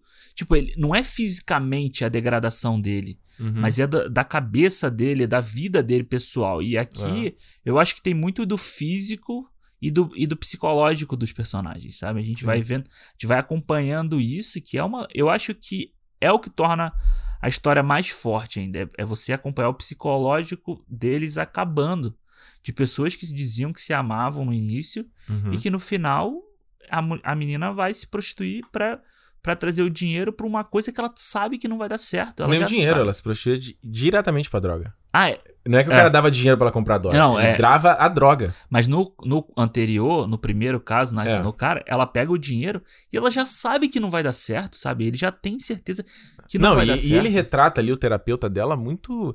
É, e, o, é o cara que tá sempre comendo, ele nem olha Não, é, ela, ele, é, ele é meio. meio é, na verdade, então, isso é outra coisa que o filme faz, que é o que eu ia tocar nesse ponto agora da coisa da de um da gente não olhar pro outro, sabe? Uhum. Que é uma coisa que esse filme também me passa muito, sabe? Essa coisa da droga de quantas vezes, mais uma vez citando aí, geralmente a galera conservadora que manda esse papo de debochar, esculachar de alguém que tá com problema de droga. Fábio Assunção era um que tava o tempo todo a galera tempo debochando na internet. Lindsay Lohan, lembra dela? Uhum. Lindsay Lohan quando tava com problema de droga, todo mundo, a Drew Barrymore passou por esse problema a Britney Spears. Britney Spears, todos eles. E o quão arrogante é você debochar, ou, ou, igual, por exemplo, já viu o Dave Chappelle falando sobre isso na época que. Que tem lá no documentário do 13 terceira emenda que a gente uhum. já citou aqui, que falava quando eles usaram o argumento de droga pra associar com crime, criminal e prender os negros, né? E o pessoal falando, ah, just say no. Just say no, só, é. só dizer que não. Aí até no, no stand-up dele, o último que tem na Netflix, ele debocha porque existe um problema também de opioide em brancos, né? Sim, no caso. Eu não lembro que droga é exatamente, né? É, é, remédio, né? É, tem remédio, mas aqui em Vancouver a gente. É, é, vale dizer isso, a, pessoa, a galera que não sabe disso. Vancouver tem um problema de droga. Sério? Seríssimo, cara. Tem uma região aqui um cruzamento que, que é The Walking Dead, brother. É, tipo Cracolândia da a Cracolândia a do céu São aberto, Paulo, mano. Ah. A céu aberto, tipo assim, eu, eu te contei isso, quando eu cheguei aqui, eu tinha que descer nessa rua para pegar um outro ônibus para ir pro trabalho. E, cara, todo dia de manhã você descia assim e você via, cara, sei lá, um velho totalmente caquético, andando numa cadeira de rodas com um tanque de oxigênio do lado, já ali, 7, 8 horas da manhã ali, fazendo o que ali? É. E eu acho que o grande. Eu acho que a, a, a, a pior imagem, e é muito da bronca da galera conservadora daqui, é que é uma região que você vê uma galera tipo de 18, 19, 20 anos, assim. É. Uma galera destruída já, cara. Eu cansei de. A gente já cansa de ver cansa. gente com a seringa pendurada no braço. É. Não, e as pintinhas. Você vê pintinha. Eu teve uma, é. peguei uma vez no ônibus o garoto cheio de pintinha no rosto, cheio de. Aquelas feridinhas, sabe? Aquelas feridinhas de usuário de droga. E você vê isso mesmo, sabe? Tem uma coisa que eu, que eu vi uma, uma vez, eu peguei. Um, tem muito tempo, acho que você não tava aqui ainda. Eu peguei o o ônibus tava no verão, assim, então vamos chamar meio cheio. Cara, tinha uma menina que tava alcoolizadaça dentro do ônibus. E ela era First Nation, ela era indígena, do povo uhum. indígena. E a Juliana mesmo me conta que ela estudou isso na faculdade, do tanto do que o povo indígena sofreu aqui. Então é. você tem essa coisa do, da droga como para preencher esse buraco, Sim. sabe? É, é uma vida de merda, é uma situação de ancestralidade que você. Enfim, não vale entrar em detalhe aqui nesse é, aspecto. Isso mostra naquele filme lá do Wind River, lá com o Jeremy Renner. Exato, esse filme bom. É, como é que é o nome dele em português? Bom, bom filme. Não sei o que é selvagem, é uma coisa selvagem. É, esse filme é bem legal, bem legal. Que ele mostra isso, né? Mostra Nos Estados Unidos isso. isso acontece muito de, de você ter mortes de. de disputas entre traficantes de terras indígenas, né, em terras indígenas, é. e de pessoas que sofrem overdose, né, por, por toda essa pressão da sociedade, você não conseguir alcançar nada porque você tem que ficar vivendo na sua reserva Exato. o tempo inteiro. Então tem é, é, justamente que é o que o, o, que o filme aborda é que essa coisa da, da, da droga Terra Selvagem, o nome Terra Selvagem, isso. isso.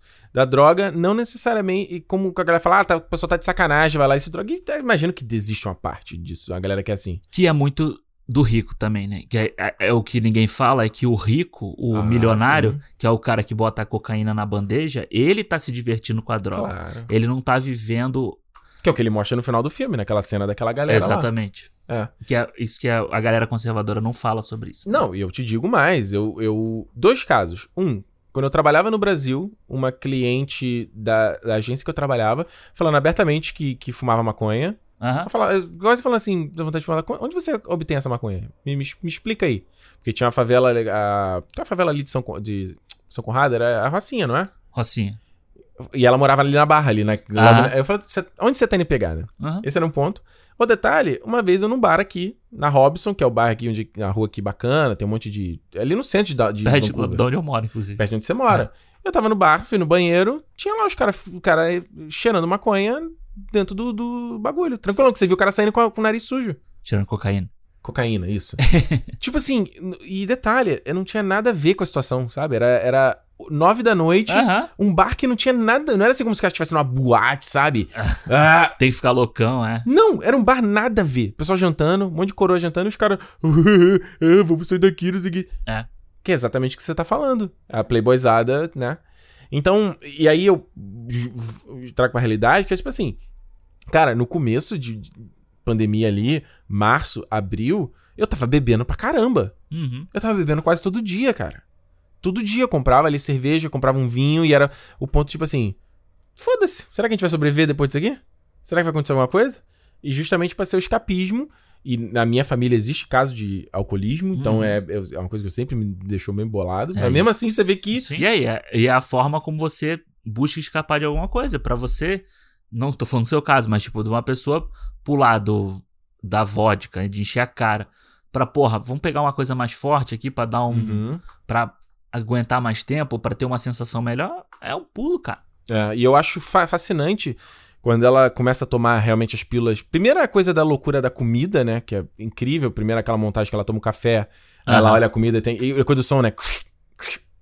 É. Quando ela olha no livro, né? No sugar. É muito legal que ela fica olhando a geladeira e a geladeira vai dando aquele, né, vai se dando zoom in uhum. e ela tem aquele efeito meio de, de calor, né? Ela vai ficando, é, esqueci, é tipo de mormaço, né? É, que faz aquela que nem você olha em cima do carro e o carro tá Isso. com aquela onda, assim, né? E aí, quando ela tá tomando a droga, que ela tem aquele time-lapse fantástico, né? Indo, né? Fazendo aquele pan de, né? Indo fantástico. de lateral. Dá limpando a casa, assim. Limpando a casa, aí ela senta, aí tira o casaco, aí levanta, aí senta de novo e, e tá super acelerada. E a música tá acelerada. E aí a droga começa a parar de fazer efeito, faz tum, dum, dum, uhum. dum.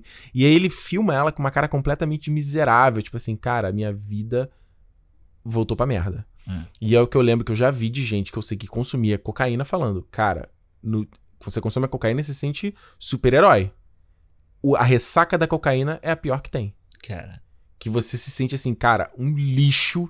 A vida é um lixo, a vida não tem cor, não tem nada. E aí, que ela toma outra pílula que é pra dormir, né? Que ela faz. Du, du, é, e ela vai apagando. E apaga. E é meio que isso, né? O filme vai. O filme começa muito colorido, muito quente, né? É. E ele vai cada vez mais escuro, cada vez mais escuro até. Que é a tipo coisa da estação que a gente experimenta, pois a é. gente vive aqui. É, você vê, a gente aqui tá gravando, que horas tem aqui? Sete horas. Sete horas. A Já tá gente tá costumava gravar, quando a gente gravava aqui há pouco tempo, tava um sol do cacete aqui agora, cara, tá escuro. E, e assim, vai ficar pior.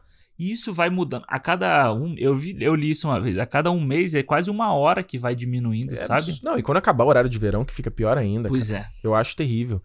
queria falar dessa cena dela, que ela encontra. Ah, um outro ponto que eu ia falar, justamente, de, e casando com essa cena do, do Harry com a Sarah, que é como as pessoas também são coniventes umas com as outras, que é como as pessoas não veem umas as outras. Né?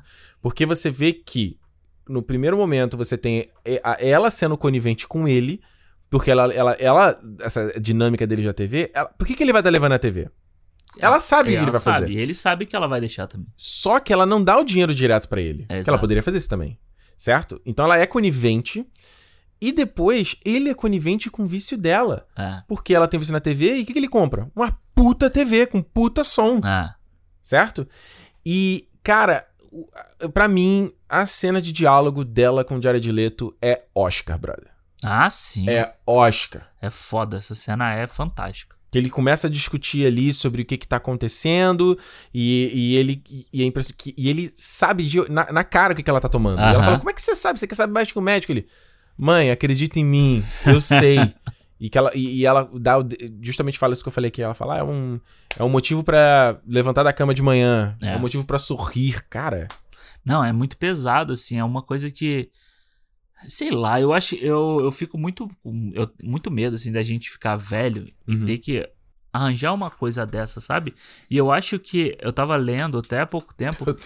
falando sobre pessoas idosas, a quantidade de suicídios que vem acontecendo com pessoas idosas, o sabe? Flávio Miliati, esse ano mesmo, é. não foi? Flávio Miliati se suicidou que As pessoas, aí. elas não veem mais, tipo, uma felicidade, alguma coisa de felicidade para alcançar, aí vem os governos aí tratando os idosos como um lixo, como qualquer merda. Uhum. Entendeu? Então, tipo, por que, que o cara vai ter que esticar a vida dele mais, sei lá, 10 anos e aí ele vai começar a definhar e não vai ter ninguém para cuidar dele? Por que, uhum. que ele vai ter que continuar isso aí? A pessoa vai lá e se mata no Chile. Cara, a quantidade de suicídio no Chile Caramba. de idosos é absurdo, porque acabaram com previdência, com um monte de coisa Nossa. lá, velho. Então, assim, quando ela fala isso, de usar o Eu tô velha, né? Eu tô velha. É, e aí você vê, tipo, ela tentando fechar o, o zíper, sabe? E a, e a montagem dela é muito bom é. também, né? Que é a montagem da, da, do pezinho da balança mexendo, com ela o subindo o zíper, é. é muito foda, né? E aí você vê a felicidade na hora que ela consegue fechar o zíper, uhum. tomando aqueles remédios e tal. Cara, não come, então óbvio você vai perder peso. Aí quem é a gente para julgar, sabe? Essa pessoa, tipo, que, uhum. que alcançou a felicidade para ela naquele momento dessa forma. É. Sabe? Como é que a gente vai julgar essa pessoa se a gente busca felicidade, tipo, numa rede social? Comprando. Comprando um monte de merda. Nossa, tô, tá, minha vida tá uma merda. Peraí que eu vou na Amazon aqui comprar uma besteirinha. Pois é. Ah, pra... vou comprar esse negócio aqui. Ah, tô. Hoje vou ficar feliz, hoje vou me dar um presente. Tipo, vou me dar um presente. É, exatamente. Sabe? Então, tipo, acho Ah, que... hoje, pô, dia foi, é, vou tomar um, vou tomar uma coquinha gelada. É, exatamente. Hoje tô precisando comer um doce, hein? Hoje foi foda, hein? Hoje eu vou comer uma barra de chocolate sozinho, né? Não é? Tomar um, pra mim era, é, vou te falar, na época que eu, ano passado, quando eu tava trabalhando na Apple, que eu tava aquela nuvem negra na minha cabeça. Aham. E era foda, cara. Tinha dias assim que eu me aborrecia tanto que eu juro para você, cara, era o meu combo do conforto. Eu falo, cara, eu vou chegar em casa, eu vou, eu vou tomar uma cerveja, eu vou comer uma pizza e vou comprar um sorvete. Era isso. Era, era o tanto que eu engordei pra caralho por causa disso. Então eu saía do caminho do trabalho, eu já passava na, na, na loja, já comprava um pack de, de, cerveja, já comprava pizza, já ia pedindo, e o sorvete também já comprava. Era isso. O o... que, que isso tem de diferente da droga que ela tava tomando? Zero, Zero, diferença. Zero. Porque às vezes não é nem uma coisa que você realmente quer. Uhum. Mas é uma coisa que você fala, cara, eu vou ter que, vou tomar, comer o açúcar aqui e vai me deixar relaxadão. O álcool vai me deixar um pouco relaxado. Né? E vou ficar. E eu juro pra você, cara, nossa, ano passado, quantas vezes eu fiz isso, cara? Era o combo. Eu me aborrecia no trabalho, era a primeira coisa. Eu falava, hoje eu não vou conseguir ir pra academia, vou pra casa, comprar parada, ficar sentado no sofá e vendo o negócio. O que eu acho que não tem problema você fazer isso de vez em quando. Aham, claro. Não, claro que não. É, de tipo, vez em quando é... não tem é. problema. Agora, o tempo todo é que é foda. Que, você falou em Oscar. Quem que concorreu com Oscar com ela? Eu sei que quem ganhou foi a, a Julia Roberts, né? Pelo Erin Brockovich. Cara, porque, tipo, eu tava tentando. Eu não, eu não me lembro. Que a Ellen Burstyn, ela tinha sido muito. Foi famosa nos anos 70, né? Ela faz o Exorcista, ela é a mãe da menina, né? Sim. E ela sim. cai num, num, ostracismo, e é uma coisa que eu vi o, o Aronofsky falando no, no, no nesse painel. Ele não fala no painel, ele fala no, no comentário do DVD, uhum. justamente de tipo. Ela, por conta de ser mulher, por conta da idade, Ninguém dá mais papel. Cara, a Marisa Tomei esses dias postou, falou, viu uma entrevista dela. Marisa Tomei, que tá com 50, linda. Linda. Falou, cara, eu fico frustrado que hoje em dia ela só vem papel de mãe, vem papel de... Não... O King of Staten Island, ela faz a mãe dele. É. Nunca, não vai vir um papel como a Pen que ela faz no Lutador do Aronofsky, sabe? Que ela faz lá. A, a, que é um filme que também fala sobre idade, fala sim, sobre ficando sim. velho e tal. É... Pegou aí a data? Peguei. A data. Uh, quem não, concorreu não, com ela? A Julia Roberts venceu. Hum. Quem con concorreu foi a Joan Allen por A Conspiração. Hum. A Juliette Binoche por Chocolate. Péssimo. e a Laura Linney em Conte Comigo. Eu não sei que filme é esse, Nossa, mas... todo mundo lembra. Enfim. Vamos pegar as principais, que seria a Julia Roberts e a Juliette Binoche aqui. Cara, a Ellen Burstyn, ela é muito melhor do que essas pessoas. É porque uhum. a gente uhum. sabe como é que funcionava o Oscar nessa época, né? É. Erin Brockovich aqui devia ser mais um filme produzido pelo senhor Harvey Weinstein, Harvey né? Weinstein. comprado, né? E Julia Roberts e tal, então era um nome muito forte e tal.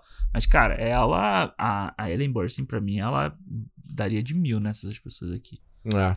Eu vou te falar, uma coisa que uma coisa que a gente tá falando sobre estilo aqui, que o filme sempre faz, é, é esse começo das estações tocando o Lux Eterna, né? Que é esse tema Uhum. icônico aí, criado pelo Clint Mansell, né?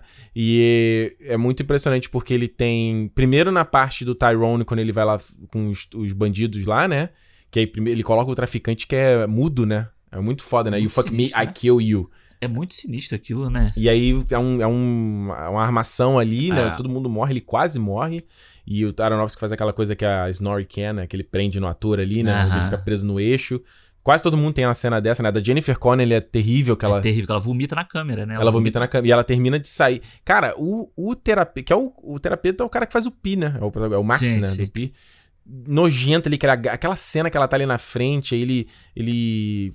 Ah, eu queria desligar a luz. Por que você quer desligar a luz? Você nunca quis antes? Me lembrou, cara, me lembrou até o Millennium, o homem que amava as mulheres, os homens que não amavam as mulheres, uh -huh. daquele terapeuta lá Sim, também, com a Lisbeth. Que é, que é, é o que o que o, o foda desse filme do Hacking é que a gente não tem um momento de refresco. De refresco, mas é de dar a porrada de volta, não sabe? Existe. Que isso que você tá falando do Millennium, que aquele terapeuta é um nojento, escroto, mas quando ela fode com ele Nossa, ali, tipo, tu curra. É, exatamente. Esse filme não tem isso, cara. Você termina tipo, ah, sufocado por causa Mas para disso. pra pensar. Mas eu acho que é o certo, entendeu? Tipo... Não, é, é, é, tipo assim, eu tava vendo. Eu vi um, uma, uma thread pintando no meu Twitter esses dias do cara falando sobre como hoje ele era mais fraco do que quando ele era mais jovem. Que ele fala assim, ah. Não só da parte física, mas da parte psicológica uhum. mesmo. Que, tipo, beleza, você vai ficando mais velho e né? Com você... sorte, você vai amadurecendo. Muita gente não amadurece, mas você vai amadurecendo psicológico, emocionalmente falando também. E ele falou: não, eu tive tantas vezes problemas e, e tristezas e amarguras e decepções que isso foi me deixando muito mais fraco para lidar com as situações. Então você faz para pensar assim: o hacking me, é, me lembrou, não, ele, eu, eu tracei muito paralelo com o, o, Ondas, né? O Waves também, que eu já te indiquei. Uhum. Porque é um filme que não é nesse aspecto, não fala de droga, de vício nem nada, mas ele fala sobre possibilidades perdidas. Sabe? Sim. Sobre o que poderia ter sido, sobre essa melancolia que a gente existe na vida, que a gente. que é uma coisa que vem com a velhice também, que é você olhar para trás e falar, puta, se eu tivesse feito aquilo naquela hora, será que eu estaria melhor hoje? Puta, que arrependimento que eu fiz, eu falei aquilo, ah. ou aquela oportunidade que eu deixei passar. Então, Waves é isso também, essa melancolia de você falar assim, de. Cara, é de, é da vida, né? A, a, vida dá porrada e você trabalha com o que, com que, que você tem, né? E eu acho que o hacking é isso também. Tipo, a galera ali. O, ele vai lá no. no o, é uma armação lá. Eles achavam que eles iam vender a droga e ia começar a fazer a grana. E, no, e, no, verão dá certo, né? Exato. Aquela montagem que eu adoro do dinheiro. Muito bom. E o olhinho, o olhinho deles, né? É, é, como é que ele fala? Actually, né? Eles olhando. Ele olha pro lado aí. Muito foda. Ah. E, e depois, quando eles vão comprar também a droga lá no mercado, no, no supermercado que eu vi, no make-off, era nosso falando que eram drogados de verdade. que eles arrumaram. A é produção mesmo? arrumou a droga. Porque eles não tinham dinheiro, nada pro filme. Ah, sim, o filme você vê que. Bem... Que é a ponto que você vê a galera se picando, tipo, no, do lado de fora do set. Ô, oh, louco. Não, é bizarro. É bizarro. E aí dá aquela merda lá que eles decidem ir pra Flórida. E a sequência final que a gente falou aqui já, do delírio dela ali com a televisão virando um monstro. Uhum. E eu vou te falar, mano, quando ela sai. Be... Cara, a Ellen Burstyn eh, parece uma bruxa louca. É. Com aquele cabelo pro alto, a raiz já crescendo, é isso né? Que eu ia falar, a raiz já branca, né? E ela vem andando meio Smeagol, não parece? Total Smeagol. Ela né? vem andando meio. Total... Outra referência que eu também peguei de Senhor dos Anéis é quando ela toca os bombons, que é igual meio, um anel. Uh -huh, ela tocando é, os bombons? Sim, sim. Aí ela vem andando e ela andando em volta da, da, da cadeira, mexendo a boca né? É, mano, é muito louco. Ela, ela se transforma. Eu acho que a maior transformação do filme é ela, né? Tipo, você vê é. que. Eu achei até que o Jared Leto ele tivesse alguma parte do filme que ele emagrecesse muito e tal. É. Mas, cara. A, a... É, ele emagreceu pro filme, né? Mas ele já tá magro no início do filme, sabe? No final. Ah, sim, do... não de dentro do é, filme. É, durante, ao longo do filme, assim. É. Como, como, tipo, o Christian Bale faz no, uhum. lá no Operário, né? Mas, tipo, cara, a, a, transformação dela, tanto que no final, a última cena que ela aparece, ela já tá uma cara, uma cara de pessoa que sofreu muito, é perfeito. mas que é foda. tá melhorzinha ali, sabe? É foda. Mas, tipo, nessa cena em que ela sai e as pessoas. E aí ela fica falando o tempo inteiro, ela fica falando as mesmas coisas o tempo inteiro, o tempo inteiro, e as pessoas olhando para ela. Que é, cara, a gente. A gente já deve ter feito isso com alguém na nossa vida, sabe? A cena dela no, no, no metrô. No metrô. Ela fala. Porra, quantas vezes você já viu um louco assim na rua falando sozinho? Tu, ah, vai pra lá, agora. Pois é. E eu acho louco, né? Ela sai berrando ah, do apartamento ah. e ele faz aquele pan passeando e o apartamento assim, normal. Normal. A TV chuviscando. E, cara. Esse... A TV tá no.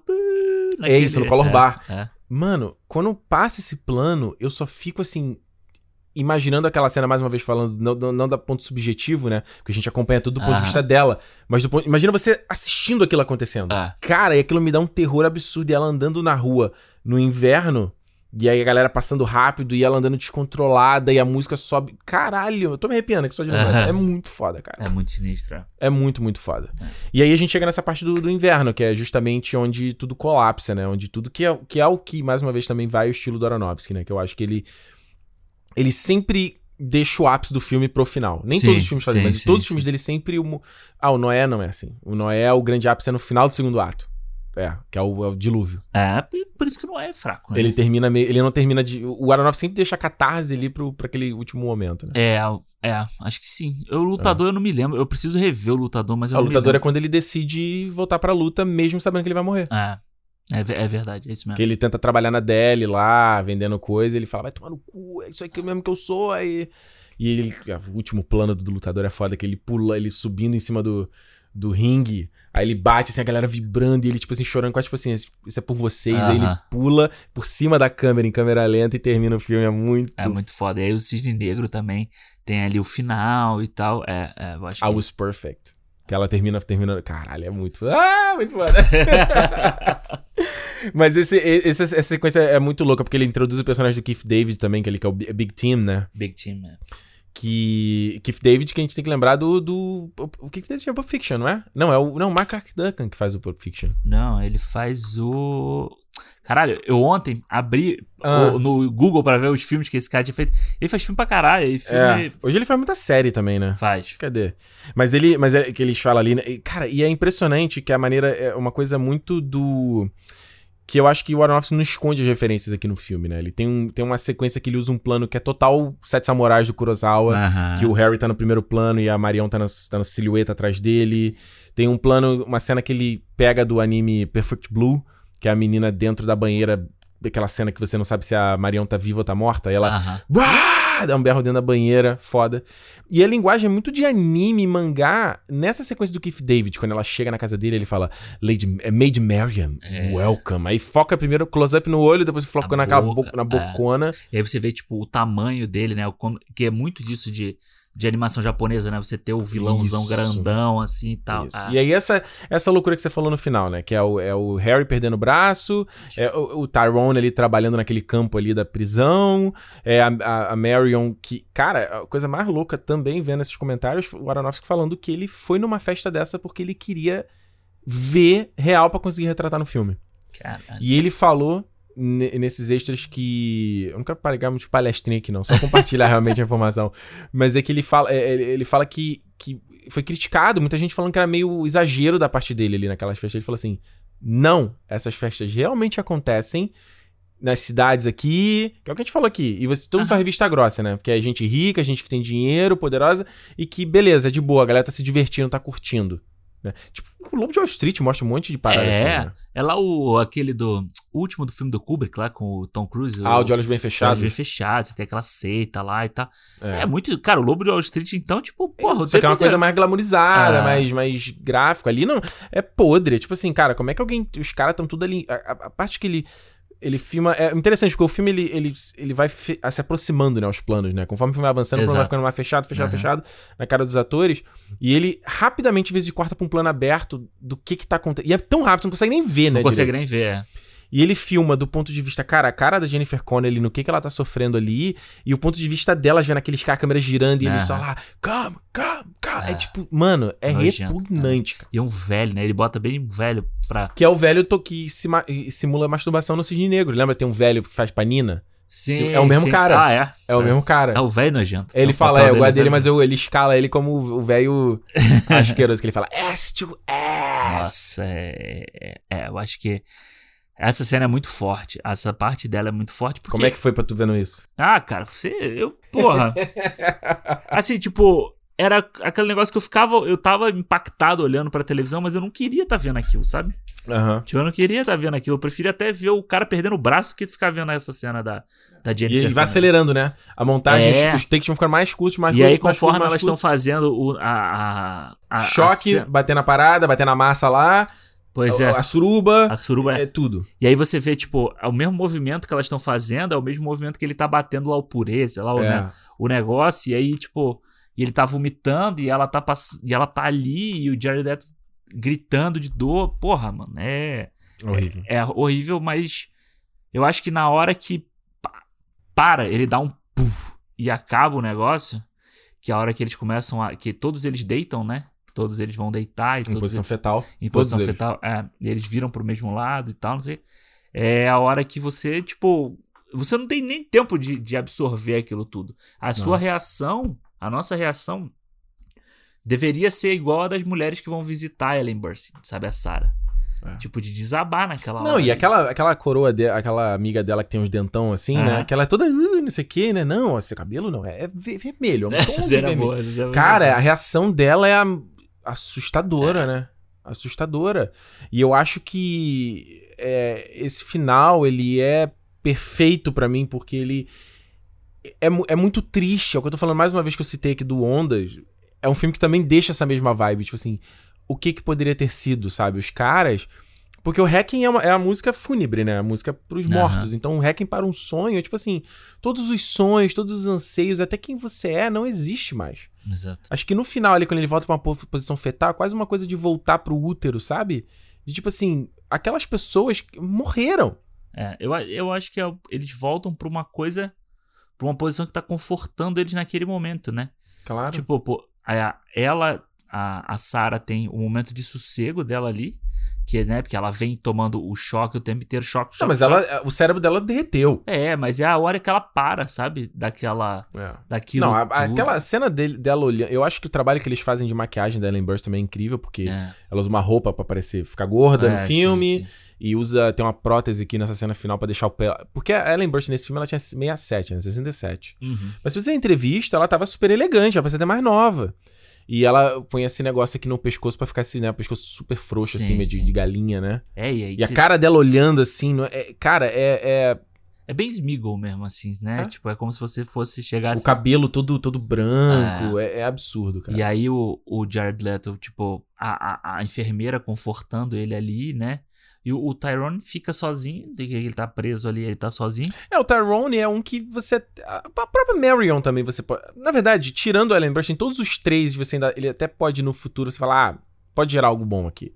Eles tiveram esse wake-up call, teve esse choque. Eu acho que a Marion não, porque ela no final, o conforto dela é ficar abraçado com a droga. Tu acha que ela vai morrer, né? De É, overdose, né? Eu acho que vai, eu acho Porque vai acontecer isso. Ela, é, ela, na primeira cena lá que ela transa com o cara, ele fala, ah, vai ter uma festinha aqui seg- domingo. Ela, ah, não, eu não sou, não sou viciada, não. Ele, tá bom, domingo eu te vejo. Pois é, e E aí. eu pra- falei assim, mano, você acabou de transar comigo, um cara que você nem sabe. Pela droga, você quer dizer que você não é drogada? E isso é muito do que a gente já vê em outros filmes também de droga assim e tal, é que pra aguentar aquela situação, ela vai usar mais droga. Então ela vai começar a usar mais, ma- usar mais, Vai ficar usar mais, difícil, é, é uma bola de neve, né? até a hora que ela É. vai ter uma overdose. Pode crer, pode crer. A Marion, realmente. Ah, Eu acho que aquela cena ali, ela com aquela maquiagem destruída, a maneira como ela. E ela. É uma coisa meio infantil até o jeito que ela pensa na droga, né? sim. E é. é talvez o Tyrone seja um que. Mas ele é negro na prisão. Eu acho que o, o Harry é o único que pode sa- sair pra alguma coisa ali mesmo sem o braço, sabe? Uhum. Ele sai sem o braço, mas ele é o cara que, tipo, é meio que ele tirou dali aonde ele tomava a droga. É, Ele tira da- do corpo dele, né? Ele consegue se soltar daquilo. é, é. O resto, terrível, né? tem. E aí ela termina ali no final vislumbrando ainda aquela, aquela imagem dela na televisão. E eu acho que, cara, ele encerrar o filme com um sonho dela. Aham. Tipo, indo ali e olha como a vida é bacana, olha o meu filho. E, cara, o último plano. Mano, eu tô só pensando em lembrar. Eles abraçados ali naquela silhueta, É. a galera levantando. É mais uma vez a coisa da validação que eu tô falando. entendeu? Exato. É. É uma porrada, Alexandre. É porrada mesmo. Vamos pras notas? Vamos. Deixa eu, eu vou começar, pra deixar você. Começa aí, eu quero saber. Você falou que teve uma coisa que você não gostou, que você não Sim, tocou ainda. Você é. falou que tem umas atuações que você não gostou. Conta aí, fala aí. É, então. Eu, tipo, tirando tudo que a gente já falou bem aqui até agora, Hum. eu, eu não gosto da atuação do Jared Leto. Não? Eu não gosto dele. Você já é eu, uma birra com ele, né? eu não. Já tem uma birra com ele. Vamos falar a verdade. É, eu acho ele. Mas assim, é, eu, eu, eu, eu não gosto da pessoa dele, Ok. sabe? Eu não gosto da pessoa do Jared Leto, mas É. no filme dele, a gente assiste o filme, sabe? Ok. Se- Sem ele. Sem ele. Sem julgar pela Eu pessoa. vou te falar, nesse, nesse áudio comentário, eu, eu tinha sempre a impressão de que o Aronofsky não, não gostava do Jared, que eu já vi ele falando assim, ah, tem uma galera que é realmente sobre o craft, né, sobre a arte de atuar, e tem uma galera que é mais sobre celebridade. E ele fala, não, Jennifer Connelly, comprada, Ellen Burstyn, cara, ele só elogia Ellen Burstyn o tempo Ah. todo, ele fala, cara, eu aprendi pra caramba. E ele, o Marlon Wayans, ele fala, cara, Marlon Wayans é um baita ator. Olha essa, aí tem a cena, olha essa cena aqui, que cena bacana dele. E o Jared Leto não fala nada. Aí chega num momento, mas no final, que é quando ele vai tentar incentivar lá e transar com o cara, aí ele para pra falar do Jared. Ah. Você fala assim, não, o Jared se comprometeu muito, ele comprou muita ideia, mas Sei não, mano. é. E tem que falar dele pra não, pra não meio mala, feio, hein? Né? É, meio, meio mala. mala. Pô, ele é o Jared Leto é mala pra caralho. Ele Mas Tom eu... Hardy tinha que dar irmãos assim. Puta, nossa, imagina, imagina o dia que juntar o Morbius com o Venom. Jesus! Como é que vai não, ser? coitado do Tom Holland, no meio desse set aí com é. essa galera. É, e coitado de quem pegar essa pica aí pra, pra dirigir, né? Jesus! É. Melhor dar na mão dos dois. Dirige vocês dois é. aí junto. Jared Leto colocando rato pra galera. Nossa. Dando rádio pra ele, camisinha usada. Ai, que papo, né? Que conversa, né? Cara, mas então, eu é. acho. Porque eu é. acho que quando você pega a cena que ele tá conversando com a Ellen Burstyn, uhum. a cena é tão forte, ela, ela tem uma potência tão foda na atuação dela, que ele destoa muito. Uhum. E aí ele com a Jennifer Connelly, ele destoa muito também. Tu acha que ele tá sempre um degrau Eu acho que ele tá abaixo. sempre um degrau abaixo, sabe? Uhum. Eu acho que é, ele tá muito decorado as coisas que ele tá falando. Parece muito decorado. O Marlon Wayans, eu acho que assim, tipo, é uma, um cara que eu não esperava nada dele por tudo que a gente vê ele fazendo. E é o ano que saiu todo mundo em pânico, né? 2000. É verdade, 2000. E ele manda muito bem, sabe? Eu acho que ele manda bem, assim, nas limitações que ele tem. Claro. Porque eu acho que também, tipo, não é um puta ator e tal. mas ele manda bem, ele faz o, o personagem ali que ele consegue passar o, o, doidão ali, na hora que ele tá doidão, até quando ele fala sério e tal. Mas eu acho que sempre que o Jared Leto aparecia no filme, uhum. para mim perdia um pouco a força, sabe? Porque parece sempre que ele tá, tipo, tem que fazer aqui o melhor olho fechadinho assim para ser uhum. a melhor atuação e tal. E aí isso meio que me dava uma um bode, sabe, do, do personagem dele. Então, tipo, eu acho que das atuações para mim ele é muito fraco comparado com o resto. Eu não gosto, não, não gostei mesmo, assim. Mas, tipo, o resto, cara, tipo, a Ellen Burstyn é fantástica, a Jennifer Connelly é fantástica, e as outras pessoas que vão aparecendo ali parecem pessoas que você pega da rua, sabe? Parece as vizinhas, uhum. parecem pessoas que você pega da rua para fazer ali e tal. Aí eu acho, eu acho esse senso de realidade que a gente estava até comentando no fim de semana, né, sobre isso, sobre filmes que não parecem ser filmes. É. Eu acho que isso é, cria muita força no filme. Tirando o, o, meio ali que eu acho que ele dá uma arrastada, essa. Do, essa do outono. É, essa segunda vez que eles tentam comprar droga, que tem. A, por mais que a cena do, do, do supermercado ali seja legal, eu acho que ela dá uma, uma esticada a mais que não, que não precisava ter. Então, tipo, eu dou quatro estrelas pro filme. Uhum. Acho que é um filme muito bom. Acho que é um filme que todo mundo deveria ver, mesmo não sendo um filme para todo mundo ver. Sabe? Eu acho Entendi. que é o filme que nem todo mundo deveria ver esse filme pelo que ele conta, mas eu acho que é uma mensagem que todo mundo devia entender, pelo menos para a gente ser uma pessoa melhor, sabe? Pra gente entender mais as outras pessoas, sabe? Pra gente uhum. entender que existe pessoas que estão nesse buraco por N motivos. Alguns motivos a gente, se a gente olhar pro lado, a gente pode ajudar essas pessoas, sabe? Uhum. Então, eu Agora, vou deixar real. Eu gostei muito do filme, achei um baita filme. Boa, boa. É, eu, eu tava até contando que a gente ia começar a gravar quando eu vi a primeira vez o Hacking, né? Tava vendo sozinho em casa, no, no computador, casa toda escura. E eu lembro, cara, nessa sequência final, quando tem aquele. A parte do choque ali, né? Calma, calma, calma, calma, calma. Uhum. Aí tem aquele, aquele. Acho que vai pro, fade, vai pro branco, pro, né? Eu lembro que uma lágrima escorreu, assim, na hora disso, assim. Falei assim, cara, que que é isso? Sabe? Pela, pela uma coisa que eu, eu, se já comentei aqui no cinema, acho que eu já falei isso contigo. Uma coisa que às vezes me impressiona muito, e tem até um termo pra isso que eu já esqueci o nome. Tem um termo disso. Se isso acontece com você, você fala. Que às vezes quando você fica abalado, se você vê algo muito artisticamente bem feito, tem um. Ah, é, sim. Síndrome de não sei o que. Tem um nome é, você me falou isso uma Já vez. te falei, não ah, falei? E eu sinto muito isso quando eu vejo os filmes do Aronofsky. Por isso que eu gosto tanto do trabalho dele. Porque eu vejo assim e falo, cara, não mudaria nada. Como é que você muda? Você, é, tá, tudo encaixa muito perfeito, sabe? Uhum. Nessa montagem, como você casa. Que é a coisa que eu te falo sempre, Alexandre, que o que, que faz o cinema ser o cinema? Não é só o texto, não são as atuações, não é só o design de produção, não é só o figurino, não é, é efeito especial, não é música. É a junção uhum. disso, dessa receita te dá um prato que ela só funciona com esses ingredientes nesses lugares, sabe? Uhum. E no caso de filmes como Hacking, como Foi da Vida, como Cisne Negro, cara, eu acho que Não só ele, né? Mas ele, como toda a equipe dele, faz um trabalho muito bom de colocar esses ingredientes. Salta certinho. Você consegue sentir a cebola ali, você consegue sentir aquele pegadinho do alho, sabe? Você vê tudo e tudo funciona ah. de uma forma maravilhosa. Eu acho que esse filme aqui. É, a Juliana sempre. A Juliana nunca mais viu. Ela, tanto que se eu assistir, eu tenho que assistir um dia que ela não tá em casa, porque ela não consegue nem ouvir a música do filme. É, porque impacta muito esse tempo de, de drogas. Aí quando eu cheguei, ela chegou então eu falei, ah, eu vi duas vezes. Ela falou, você tá maluco? Por que você fez isso? mas é porque é um filme que eu consigo hoje me desprender dessa temática. Ele me impacta, mas ele me impacta muito da parte de como ele é feito também. É, você vê muito mais como uma obra do que como... Como escola de cinema, ah. sabe? Essa coisa da linguagem dele fazer Cara, que é uma coisa que eu faço no meu canal hoje, de pegar e fazer o split screen quando eu faço a trailer. Eu divido igualzinho no Hacken, cara. Uhum. Divido ali no meio, divido ali no horizontal, a coisa do som que ele coloca. Às vezes tu vê ali no filme. Vou tentar imitar aqui no YouTube, ver se funciona. é, cara, é, é escola. Eu acho, claro. acho fantástico. E para mim, é. Claro, a Ellen Burstyn rouba o filme, não só a personagem dela é mais interessante, a história dela é mais interessante, é. A, a, atuação dela é mais incrível, é o que pega. Mas eu gosto de todo o resto da galera também. Gosto do Marlon Wayans, acho que ele tá bem pra caramba, tem cenas muito boas ali, principalmente quando ele fala. Quando eles estão ali sofrendo de, de, cara, o que a gente vai fazer? A droga tá acabando, acabou a droga, o dinheiro, e aí agora? Acho que ele passa uma verdade uhum. ali. A cena que ele, que ele devaneia com a, com a mãe funciona. Uhum. Uh, e o Jared Leto eu gosto dele. Gosto dele no filme, acho que ele passa uma intensidade bacana. Acho que a cena dele com a Ellen Burstyn. Ah, porque ela brilha, mas acho que ele não. Ele segura. Eu acho que ele não tá ali também, sabe?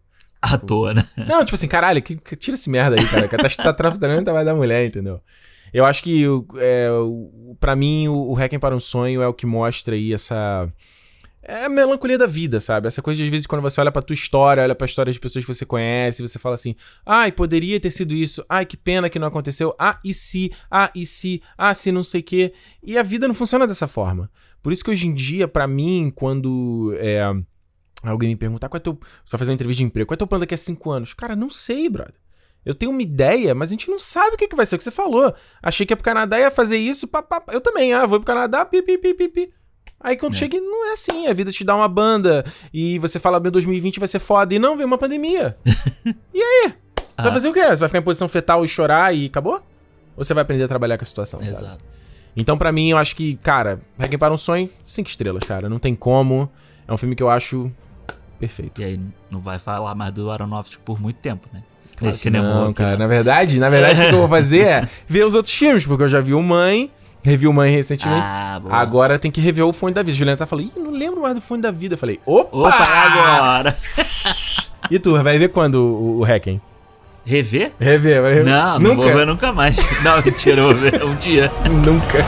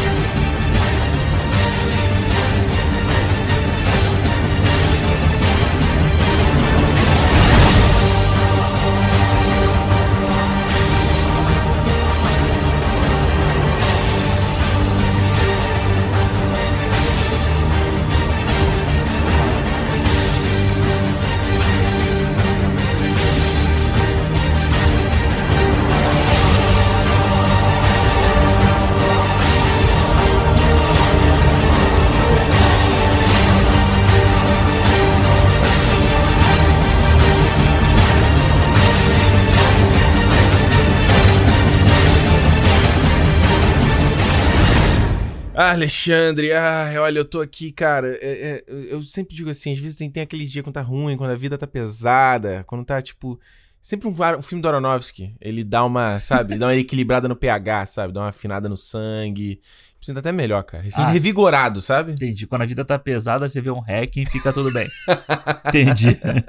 Exatamente. Gente, vamos aqui para o feedback. Delendo das mensagens da semana anterior, falando aí do programa de filmes esquecidos da infância, relíquias, né, esquecidas da infância, e também a mensagem do programa de músicas imortais do cinema, volume 2. Lembrando sempre como você mandar mensagem aqui pro Cinemou, é lá no Cinemou Podcast, no Twitter e no Instagram. No Instagram, inclusive, você pode mandar mensagem de áudio também, que a gente ouve aqui tranquilamente. E a gente tem mensagem, tem bastante mensagem, Alexandre. Tem, hoje tem. Tem bastante mensagem. Vamos aqui primeiro com a mensagem do Fa Flávio Fernandes. Flávio Fernandes é mais um que faz parte do...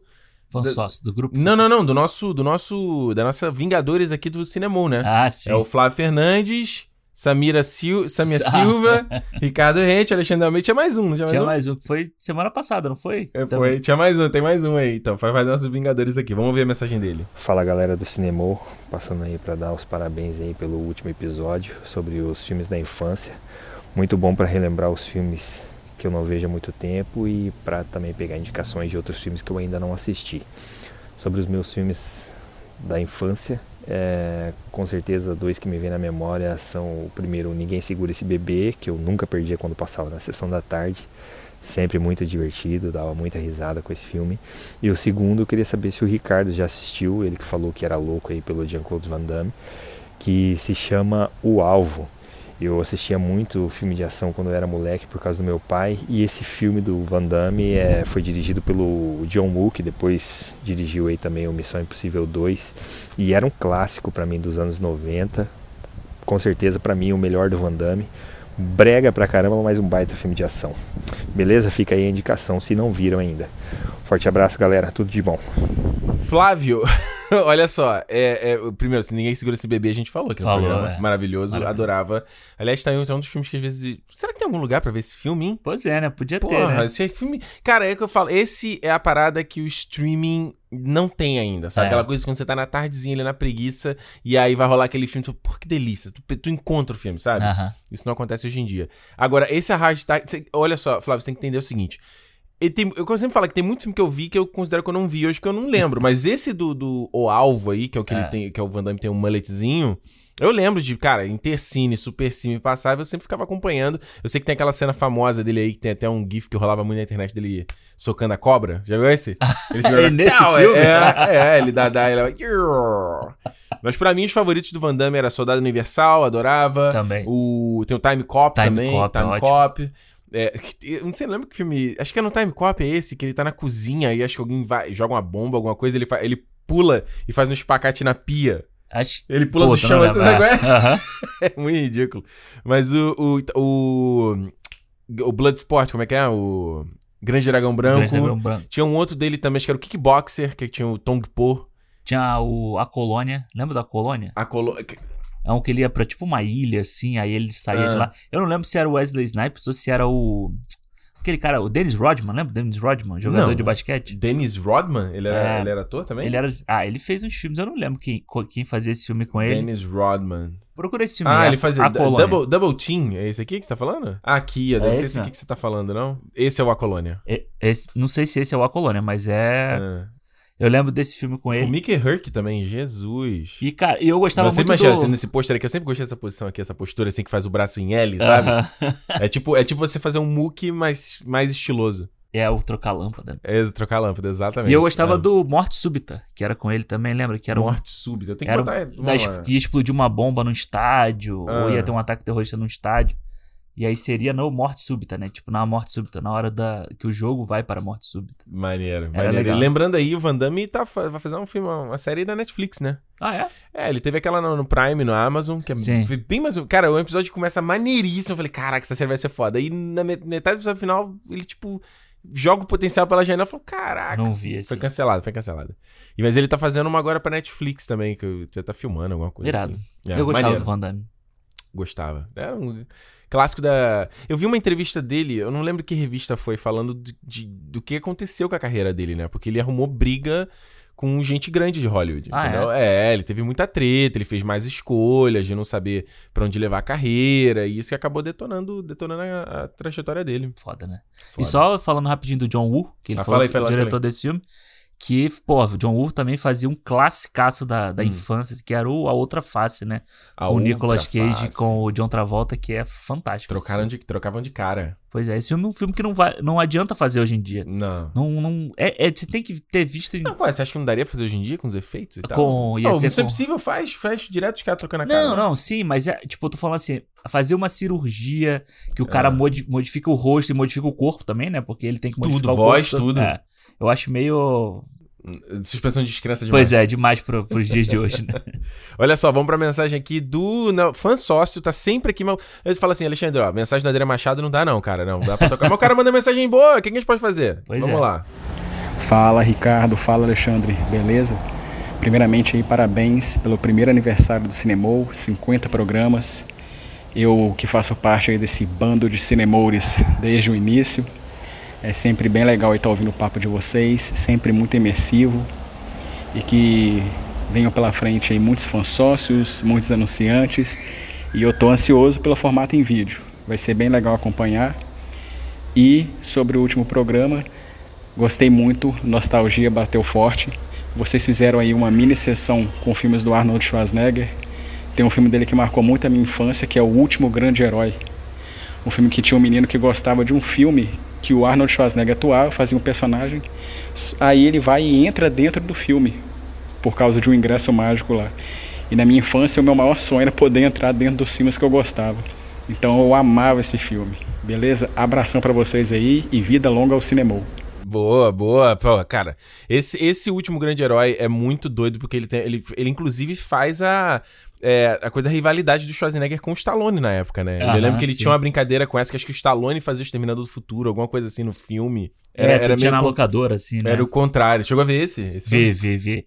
Eu lembro de ter visto assim também, tipo, num Intercine da vida, sabe? Muito bom. E aí, pô, eu, eu falei assim, caralho, o, o Schwarzenegger fazendo um, um, um, ator mesmo e tal. E, pô, é, não, foi... ele fazia ele, não? Era ele. É, tipo, porque ele, ele, ele era um ator ou ele era o personagem do filme? Cara, até onde eu me lembro, ele era o Schwarzenegger. É, eu não me lembro é, se ele era... É, que o era fã do Schwarzenegger. É, então, porque, porque tinha essa coisa de entrar no filme, né? Então eu nunca me lembro se ele era o ator ou se ele era o... E tem um ator, tem um ator que era... Como é que é? Last Action Hero. É, Action Hero. Quem é? Tem um cara que é famoso que é vilão do, do, desse filme aqui. Deixa eu dar uma olhada aqui. Ah, é o... É o... Tywin Lannister lá do, do Game of Thrones, Charles Dance. Ah, sim, sim, sim. Ele que faz o vilão do, do, do filme aí. Também, cara de vilão, né? É sempre, né? Sempre. Tinha algum filme que você, você queria entrar dentro do filme quando você era criança? Ah, De Volta pro Futuro, eu acho. De Volta pro Futuro? De Volta pro Futuro era maneiro. Tinha o skate voador lá. Foda, né? Pô, é. Eu acho que sempre que acontecia para mim, assim, que. É, sempre tinha uma imaginação muito fértil. Então, uhum. Então, quando eu ia brincar com. Né, definir uma brincadeira com a galera, era sempre alguma coisa de filme. Então, por exemplo, Power Ranger era sempre, big deal, sempre. cada um era um Ranger e a gente fingia que lutava contra os bonecos de mar. Adorava brincar de, luta, de lutinha. Mas, Double Dragon, que eu falei aqui, mas tinha um que eu gostava muito, que a gente acabou não falando no, no programa, que era o Três Ninjas. Lembra que eram três sim, ninjas? Que eram três sim. irmãos, que eles eram os ninjas Aham. disfarçados. Cara, eu adorava esse filme, adorava fingir que era um deles. Era muito legal, porque pegava meio que a vibe do Karate Kid ali, que tinha o, o avô deles aqui ensinava é, pra eles. E Não, e sempre tinha esses filmes que tinha essa aquela coisa do romance com a menininha. É. Tanto ele é criança já fica meio. Ih, Não, e é muito engraçado legal. que é sempre eles lutando com um bando de adulto, né? É, Eles exato. metendo a porrada num bando de adulto. E eu vou te falar que isso, quando eu era criança, teve uma época que eu falei assim, pô, o que que o que, que me impediria de ser um, tipo, um vigilante, de ser um super-herói e levar a justiça às pessoas? Pô, se você ali for perseverante, você consegue é. bater na galera, né? Olha, olha a cabeça da criança, olha né? Olha o, a má influência da galera aí. Olha aqui, no, a galera no, no Instagram e no Twitter, eles botaram bastante filmes aqui, né? Que a gente perguntou qual é o filme relevante da infância. Teve muito filme que a gente não falou, vamos falar real. É, né? teve. Não, a gente acabou o programa aqui, depois a gente falou assim, porra, e aquele? Faltou, faltou, faltou. Eu não, é. um que eu amava, que eu revi, foi o Família Adams. Tava falando contigo, vi, vi um, revi o 1 e o 2 logo depois da gravação. Cara, o, o 1 não, um não, é, não é tão legal. Ah. O 2 é muito bom, cara. O 2 é até hoje, eu ri legal. Legal, é. Ri legal do filme, assim. Cara, o, o Raul Júlia era muito engraçado. E a dublagem do Márcio Seixas pro Raul Júlia era muito Ele maneiro. Era ótimo. Christopher Lloyd de Faster, nossa. Era, cara, o 2 é muito legal. O, e o 2 tem a Joan Cusack, né? A, a irmã do, uh -huh. do, John Cusack, que faz a, a, a, mulher dele, que quer dar o golpe nele. Sim, ela é a viúva sim. negra. A viúva, caralho. Tem a Christine Baranski, tipo, novinha. Tem a Cynthia Nixon do Sex and the City, novinha. Caralho. É, é. Não, tem o. É, Cara, tem um monte desses atores hoje que fazendo essa participação pequenininha no filme. É, eu lembro muito pouco do 2. O, o, primeiro eu via muito, eu me lembro muito do primeiro e eu achava muito estranho hum. que o nome dele no filme era Fester e a gente conhecia ele como Tio, Tio Chico, Chico. Né? Ué, tem a própria Vandinha, que no filme era Wednesday, e aí era o Pugsley. Que, é, o Pugsley eu não lembro como é que era em português. Era feioso, não era uma coisa assim? Era alguma coisa assim, coisa né? Dessa. A mãozinha. Não, e a pi... Cara, tem uma piada no, no Família Adams 2 uh -huh. que ele. Que... Essa piada eu não pegava quando eu era criança. Que ele tá, ele tá falando com o Gomes que ele tá apaixonado pela, pela, pela viúva negra, né? E eu quero ficar com ela, não sei o quê. Acho que eu preciso agora. Aí o Gomes fala: Mas, Fester, você tem a coisa, que é a mão. Você, a mãozinha. Ele, mas eu quero mais do que isso. Eu quero um braço, eu quero ombros, eu quero um rosto. Que isso, cara? Que piada é essa, maluco? É uma. É, o 2 é dirigido pelo Barry Sonnenfeld também. Acho que o primeiro é, né? é. Porque ele tem um humor assim, né? No MIB ele também tinha um MIB. Um, um ele MIB. dirige o MIB também? Também. Sabia, não. Ele também tem um humor desse e tal. Mas essa piada é boa, também não lembro de. Barry Sonnenfeld, é isso aí é. mesmo. Cara, e sabe o que eu tava vendo? Tava vendo aqui na trivia da, da, do MDB? De que a música It, It Is Scary do Michael Jackson ia ah. ser a música tema desse filme.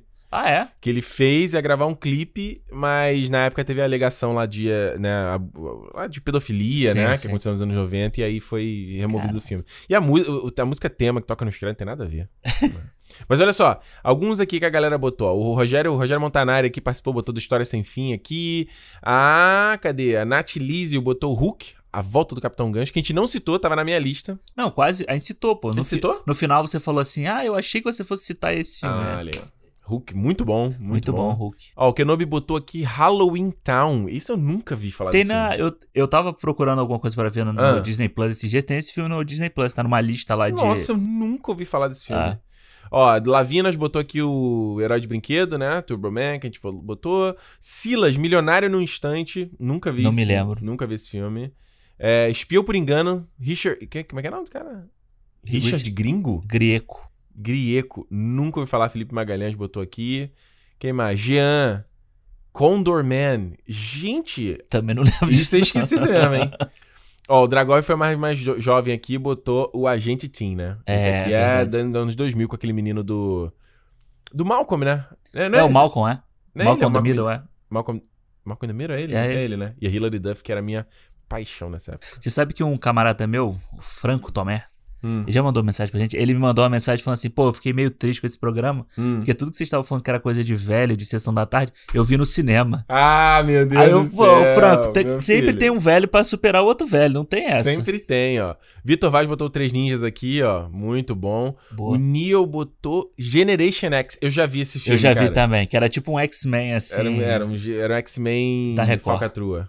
Ó, a Tereza Costa botou o Spirit, o Corcel Indomável. Esse eu nunca vi, da Disney. O Sem Floresta, o Josh que botou aqui. Esse é legal. Oh, o Corcel é da DreamWorks. DreamWorks, é. né? Não é da Disney. O Sem Floresta também é bem engraçado. É engraçado. O que, que o pessoal botou aí? Coloca aí no, no, no Twitter. Pô, cara, no aqui no Twitter, ó. A... Instagram, rapaz. No Instagram, é verdade. A Cora Giovana falou da Princesinha, que a gente citou. Hum. Ó, Dani Marques falou do Comandos em Ação, o filme. Comandos em Ação. Esse não é aquele. Não do... é o G.I. Joe. Pelo... Será que é o G.I. Joe? Comandos em Ação, o filme? Não, não é, deve ser. Não, G.I. Joe The Movie. De 87. Caralho, não lembrava que tinha esse. Isso não. eu não sabia. Ah, mas é filme. desenho. É desenho, né? Ou é filme? É, não, não, o é filme é, desenho, é o. É desenho. É. é. o filme é com o Dennis Quaid lá e o Marlon Wayans. Ó, o Cal... Lembrei do Thunderbirds também, lembra Thunderbirds? Lembro, eu gostava do Thunderbirds. É, fala aí. Ó, Cal Castro Silva falou do Zatura. Zatura vi no cinema. Zatura que é meio que um, quase uma continuação do Jumanji, assim, Ele né? é uma continuação do Jumanji. Ele é, é? Ele é uma continuação ah. do Jumanji, é. É, assim, no mesmo universo, digamos assim, né? Que eles não... Mas John Favreau dirigindo John aí, Favreau, Kristen é. Stewart, eu fiquei apaixonado por ela no cinema. Sim, Nossa, Guilherme Correia falou do Space Jam. Space Jam tava na minha lista, maravilhoso, tava. maravilhoso. Guilherme Almeida, conhece esse sobrenome? Meu irmão? Ah. falou sobre o Noviço Rebelde, do Renato Aragão. O Noviço Rebelde? É, que era com Sandy Júnior, com o Renato Aragão. Esse filme do Didi é tudo parece. No... Pô, esse aqui não é velho, não, peraí. Claro Quanto que é. Irmão tem? Meu irmão tem 27. Que isso, não? É velho, cara. Passava no. É da é época velho? do. É. Rapaz, Didi eu lembro sempre do. Trapalhão e a Luz Azul. É, mas é, pô. O Atrapalhado de dia Ninja Lili. Mas então. aí, aí avacalhou, quando ele começou a botar a filha dele, a filha avacalhou. Dele, então, mas é porque esse aí é o Renato Aragão pós a morte do Mussum, ah, do Zacarias, né? É, é o já a terceira, terceira fase já. Mas nossa, Sandy Júnior, eu lembro que nessa época eles estavam, estavam pré-adolescentes, eles estavam bombando, Bombando, é. cara. Nossa. Ó, o Look People. Hum. Não sei se é o ou a Look People, deve ser o, né? Botou a Convenção das Bruxas aí, ó, que vai ter o novo. Vai ter o novo. Tu viu o trailer? Achei meio. Achei mais ou menos. É, efeitos Eu vou te falar o meio seguinte, uma coisa que eu fiquei bolado. Tipo, no original, a Angelica Houston tem aquela maquiagem absurda É. dela como a, a bruxa. Aquilo ali é assustador até hoje. Aí no fim, nesse filme é CGI, né? É, Será que vai ser CGI? É, é, não sei. Viu Eu que tive- a Anne Hathaway tem tipo uma cicatriz tipo do Coringa aqui? Tipo do Coringa. Que parece. a- o que parece pra mim é que ela meio que vai. O que a Houston tirava por trás da cabeça, ela vai Vai abrir por ali, abrir né? por ali, sabe? É, eu acho que pode ficar legal. Eu só fiquei. Eu, eu- mesmo sendo CGI, me deu, me deu gatilhos, porque eu tenho tri- tripofobia. Tu vê que aparece uma Ah, ponte de sim, bolota sim, na cara sim. dela e eu. mas ainda sem CGI, eu falei, gente. Mas É. acho que né, pode, pode ficar legal. O Zemex, né? Do, Zemex é. Eu acho que se for bonitinho e legalzinho, com uma mensagem legal, vale a pena. tá valendo, né? E eu, adorei porque é a Anne Hathaway e Stanley Tucci, né? Sim, E sim. Reunion aí, ela Do- tá com toda a vibe de Miranda Priestman. Total, né? Eu vi até um tweet que era o cara falando assim: você morre como herói, eu vivo bastante pra ver você virando vilão, né? Era ela do Ela lado da Miranda Priestley. Maneiro. Ó, o oficial Diego Herrera Music. Isso Porra. é um, isso é um arroba.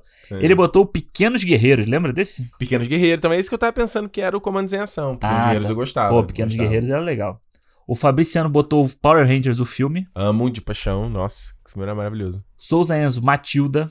Matilda com Danny DeVito, é. E é tudo, é tudo mesmo autor, né? Convenção das Bruxas, Matilda e a Fantástica Fábrica de, Fábrica de Chocolate, né? Todos É do... o mesmo cara que escreveu o livro? É. Ah, que legal, olha, não sabia disso não. Pedro Rodrigo botou Joe e as Baratas. Joe- nesse filme eu odiava, ele passava no SBT. Nojento, no SBT, né? Passava o Toda tempo hora. todo, pela primeira vez na televisão, Foda. não dá. E ó, e o Matheus Oliveira Almeida, não é meu parente Né? esse. Eu ia perguntar agora. Ele botou um que deu o que falar aí esses dias na internet, que foi É. o filme do Scooby-Doo. Filme de Scooby-Doo aí que o menino Chico Barney aí arrumou encrenca, né? É, com o pessoal que. Porque. Cara, vamos lá. O filme do Scooby-Doo é legal. Mas o. Cara, é legalzinho, James vai. Gunn, hein? É, James Gunn é o escreve, ele James é. Gunn é Guardiões da Galáxia. Legalzinho, mas, pô, o pessoal, né, Tu cria acha umas... legalzinho? Eu acho uma... Ah, eu acho legalzinho. O 2 é melhor do que o primeiro. É. Porque o 2 pega uns personagens que você lembra do desenho, Talvez eu sabe? já tava um pouco mais velhinho pra ver esse Mas, pô, Eu adorava Scooby-Doo, o filme e achei faz um- horrível. Né? Mas a galera faz um. Uma Escarcel. louva o negócio de um jeito que não, é, não tem Ah, foi necessidade. por causa disso que deu a treta? Porque ele, ele brincou que, tipo, que o país não vai pra frente porque tava no top 1 assistidos da Netflix. aí o pessoal Era uma falou- piada, né, Sim, gente? e aí o pessoal falando assim, não, mas o filme é muito bom, é da infância das pessoas. Ah, Assim, pelo amor de Deus, ó. para de graça. Para de graça. Ó, Alexandre, tem uma mensagem aí da- do, do programa de músicas imortais do Cinema Volume 2 aí. Quem mandou? Fala pra nós. Quem mandou a mensagem pra gente foi a Natália Cristina Lísio. Ah, eu sei quem é ela. Tá sempre, tá sempre acompanhando as paradas. Ah, é? Sempre ligada. Ela mandou a mensagem assim, ó. Hum. Fala Ricardão, fala Alexandre, tudo bem? Eu achei que você tinha isso aí ia zoar, porque o meu era Ricardão e era só Alexandre. É, mas é, Ricardão e Alexandre. O ão ficou pra tu. Bom, Alexandrão, no seu tem que ser Xandão, né? Xandão. Xandão do, do forró. Tem um cara desse de É, forró. hoje em assim. dia Xandão é aquele idiota lá do terraplanista. Ah, não, então não. Então Melhor não. Alexandre só. Ah, vai. Gostaria de primeiro para- parabenizar o trabalho sensacional que vocês têm feito, principalmente nesse momento que nos encontramos sedentos e, pa- e eu particularmente desesperados por conteúdo de qualidade. Obrigado. Muito bom. Adoro as discussões de vocês e me divirto com o papo furado do começo de cada podcast. Papo furado, sacanagem, né? Ah, de, ah é, é. É porque o Ricardo é que puxa o assunto, é papo furado. Não, não, teve, não, teve uns que foram meio papo furado. A gente falou de ressaca meio papo furado, falou de trilha meio papo furado. Tô zoando, tô zoando. Não, não, concordo, cara. Parece que estamos sentados numa mesinha de bar tomando cerveja ou uma coquinha gelada. Opa. Achei o episódio dessa semana um complemento impecável do primeiro volume com essa temática e é incrível como a trilha sonora acaba se tornando quase uma marca registrada de um filme ou personagem, Uhum. de forma que toda vez que escutamos determinada música, já automaticamente nos remete ao filme ou ao personagem. Por exemplo, toda vez que eu escuto Supermassive Black Hole do Muse, eu lembro da cena icônica do jogo de beisebol do Crepúsculo.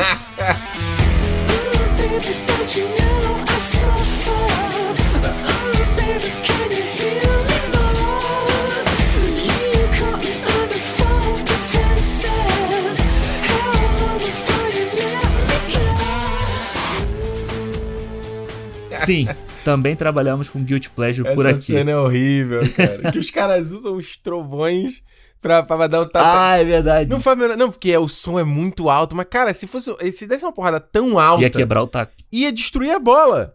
também. Não faz. Cara, meu Deus, não faz menor. Ai, caralho. Ou, essa música, esse aqui é interessante. Ou, ou Children, do Nick Cave. Ah. Lembrando do, do Harry Potter e da Hermione dançando em Relíquias da Morte.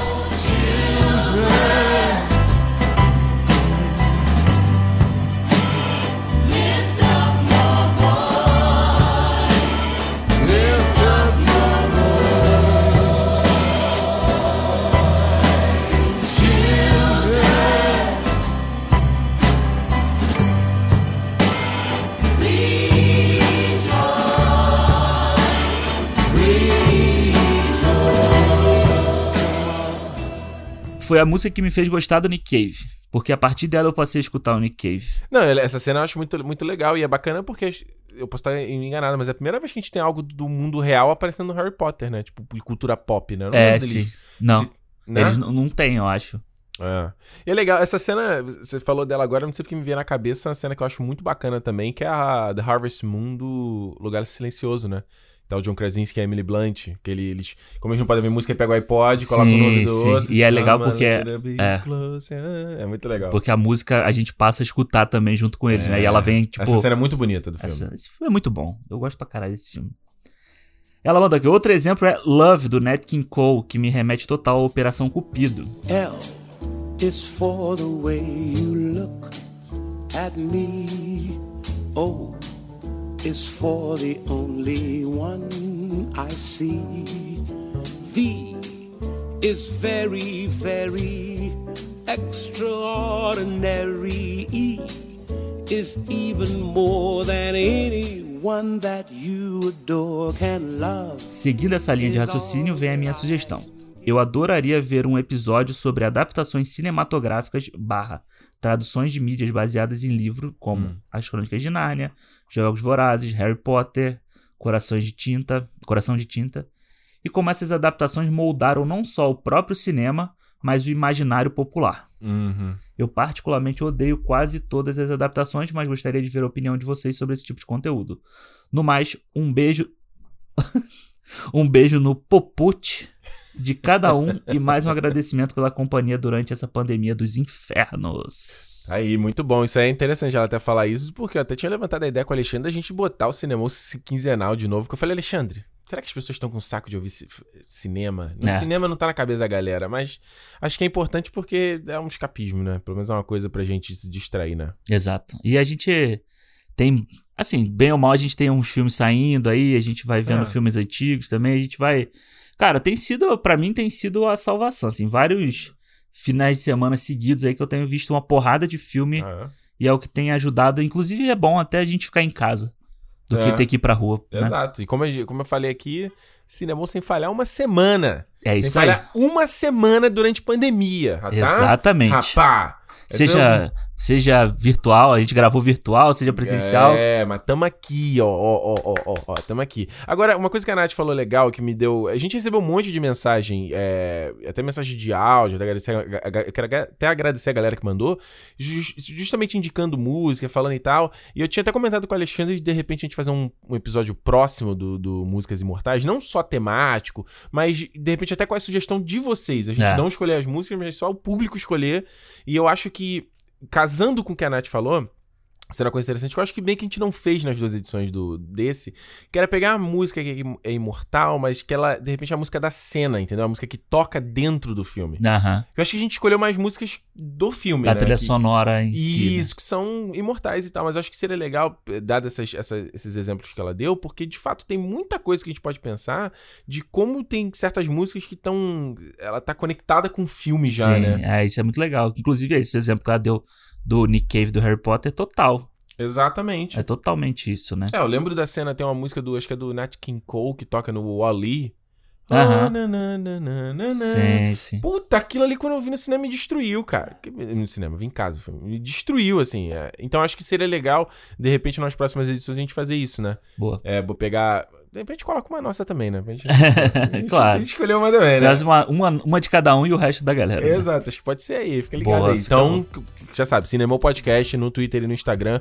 Quando for rolar, a gente vai postar lá pra vocês mandarem. É isso? É isso. Fechou então. Gente, lembrando, Cinemou, toda sexta-feira estamos aqui falando de cinema. Se é a sua primeira vez, já se certifica que você está inscrito aí, já assinou o nosso podcast no seu agregador de podcast. Ajuda a gente a divulgar esse programa, espalha pra galera, posta na tua rede social, posta no teu Twitter, posta no teu Instagram ouvindo o programa. A gente sempre compartilha quando vocês postam e marcam a gente, arroba Cinemou. Não precisa marcar, geralmente a galera marca Cinemou, Ricardo e Alexandre. É. Não precisa, pode marcar só o Cinemou.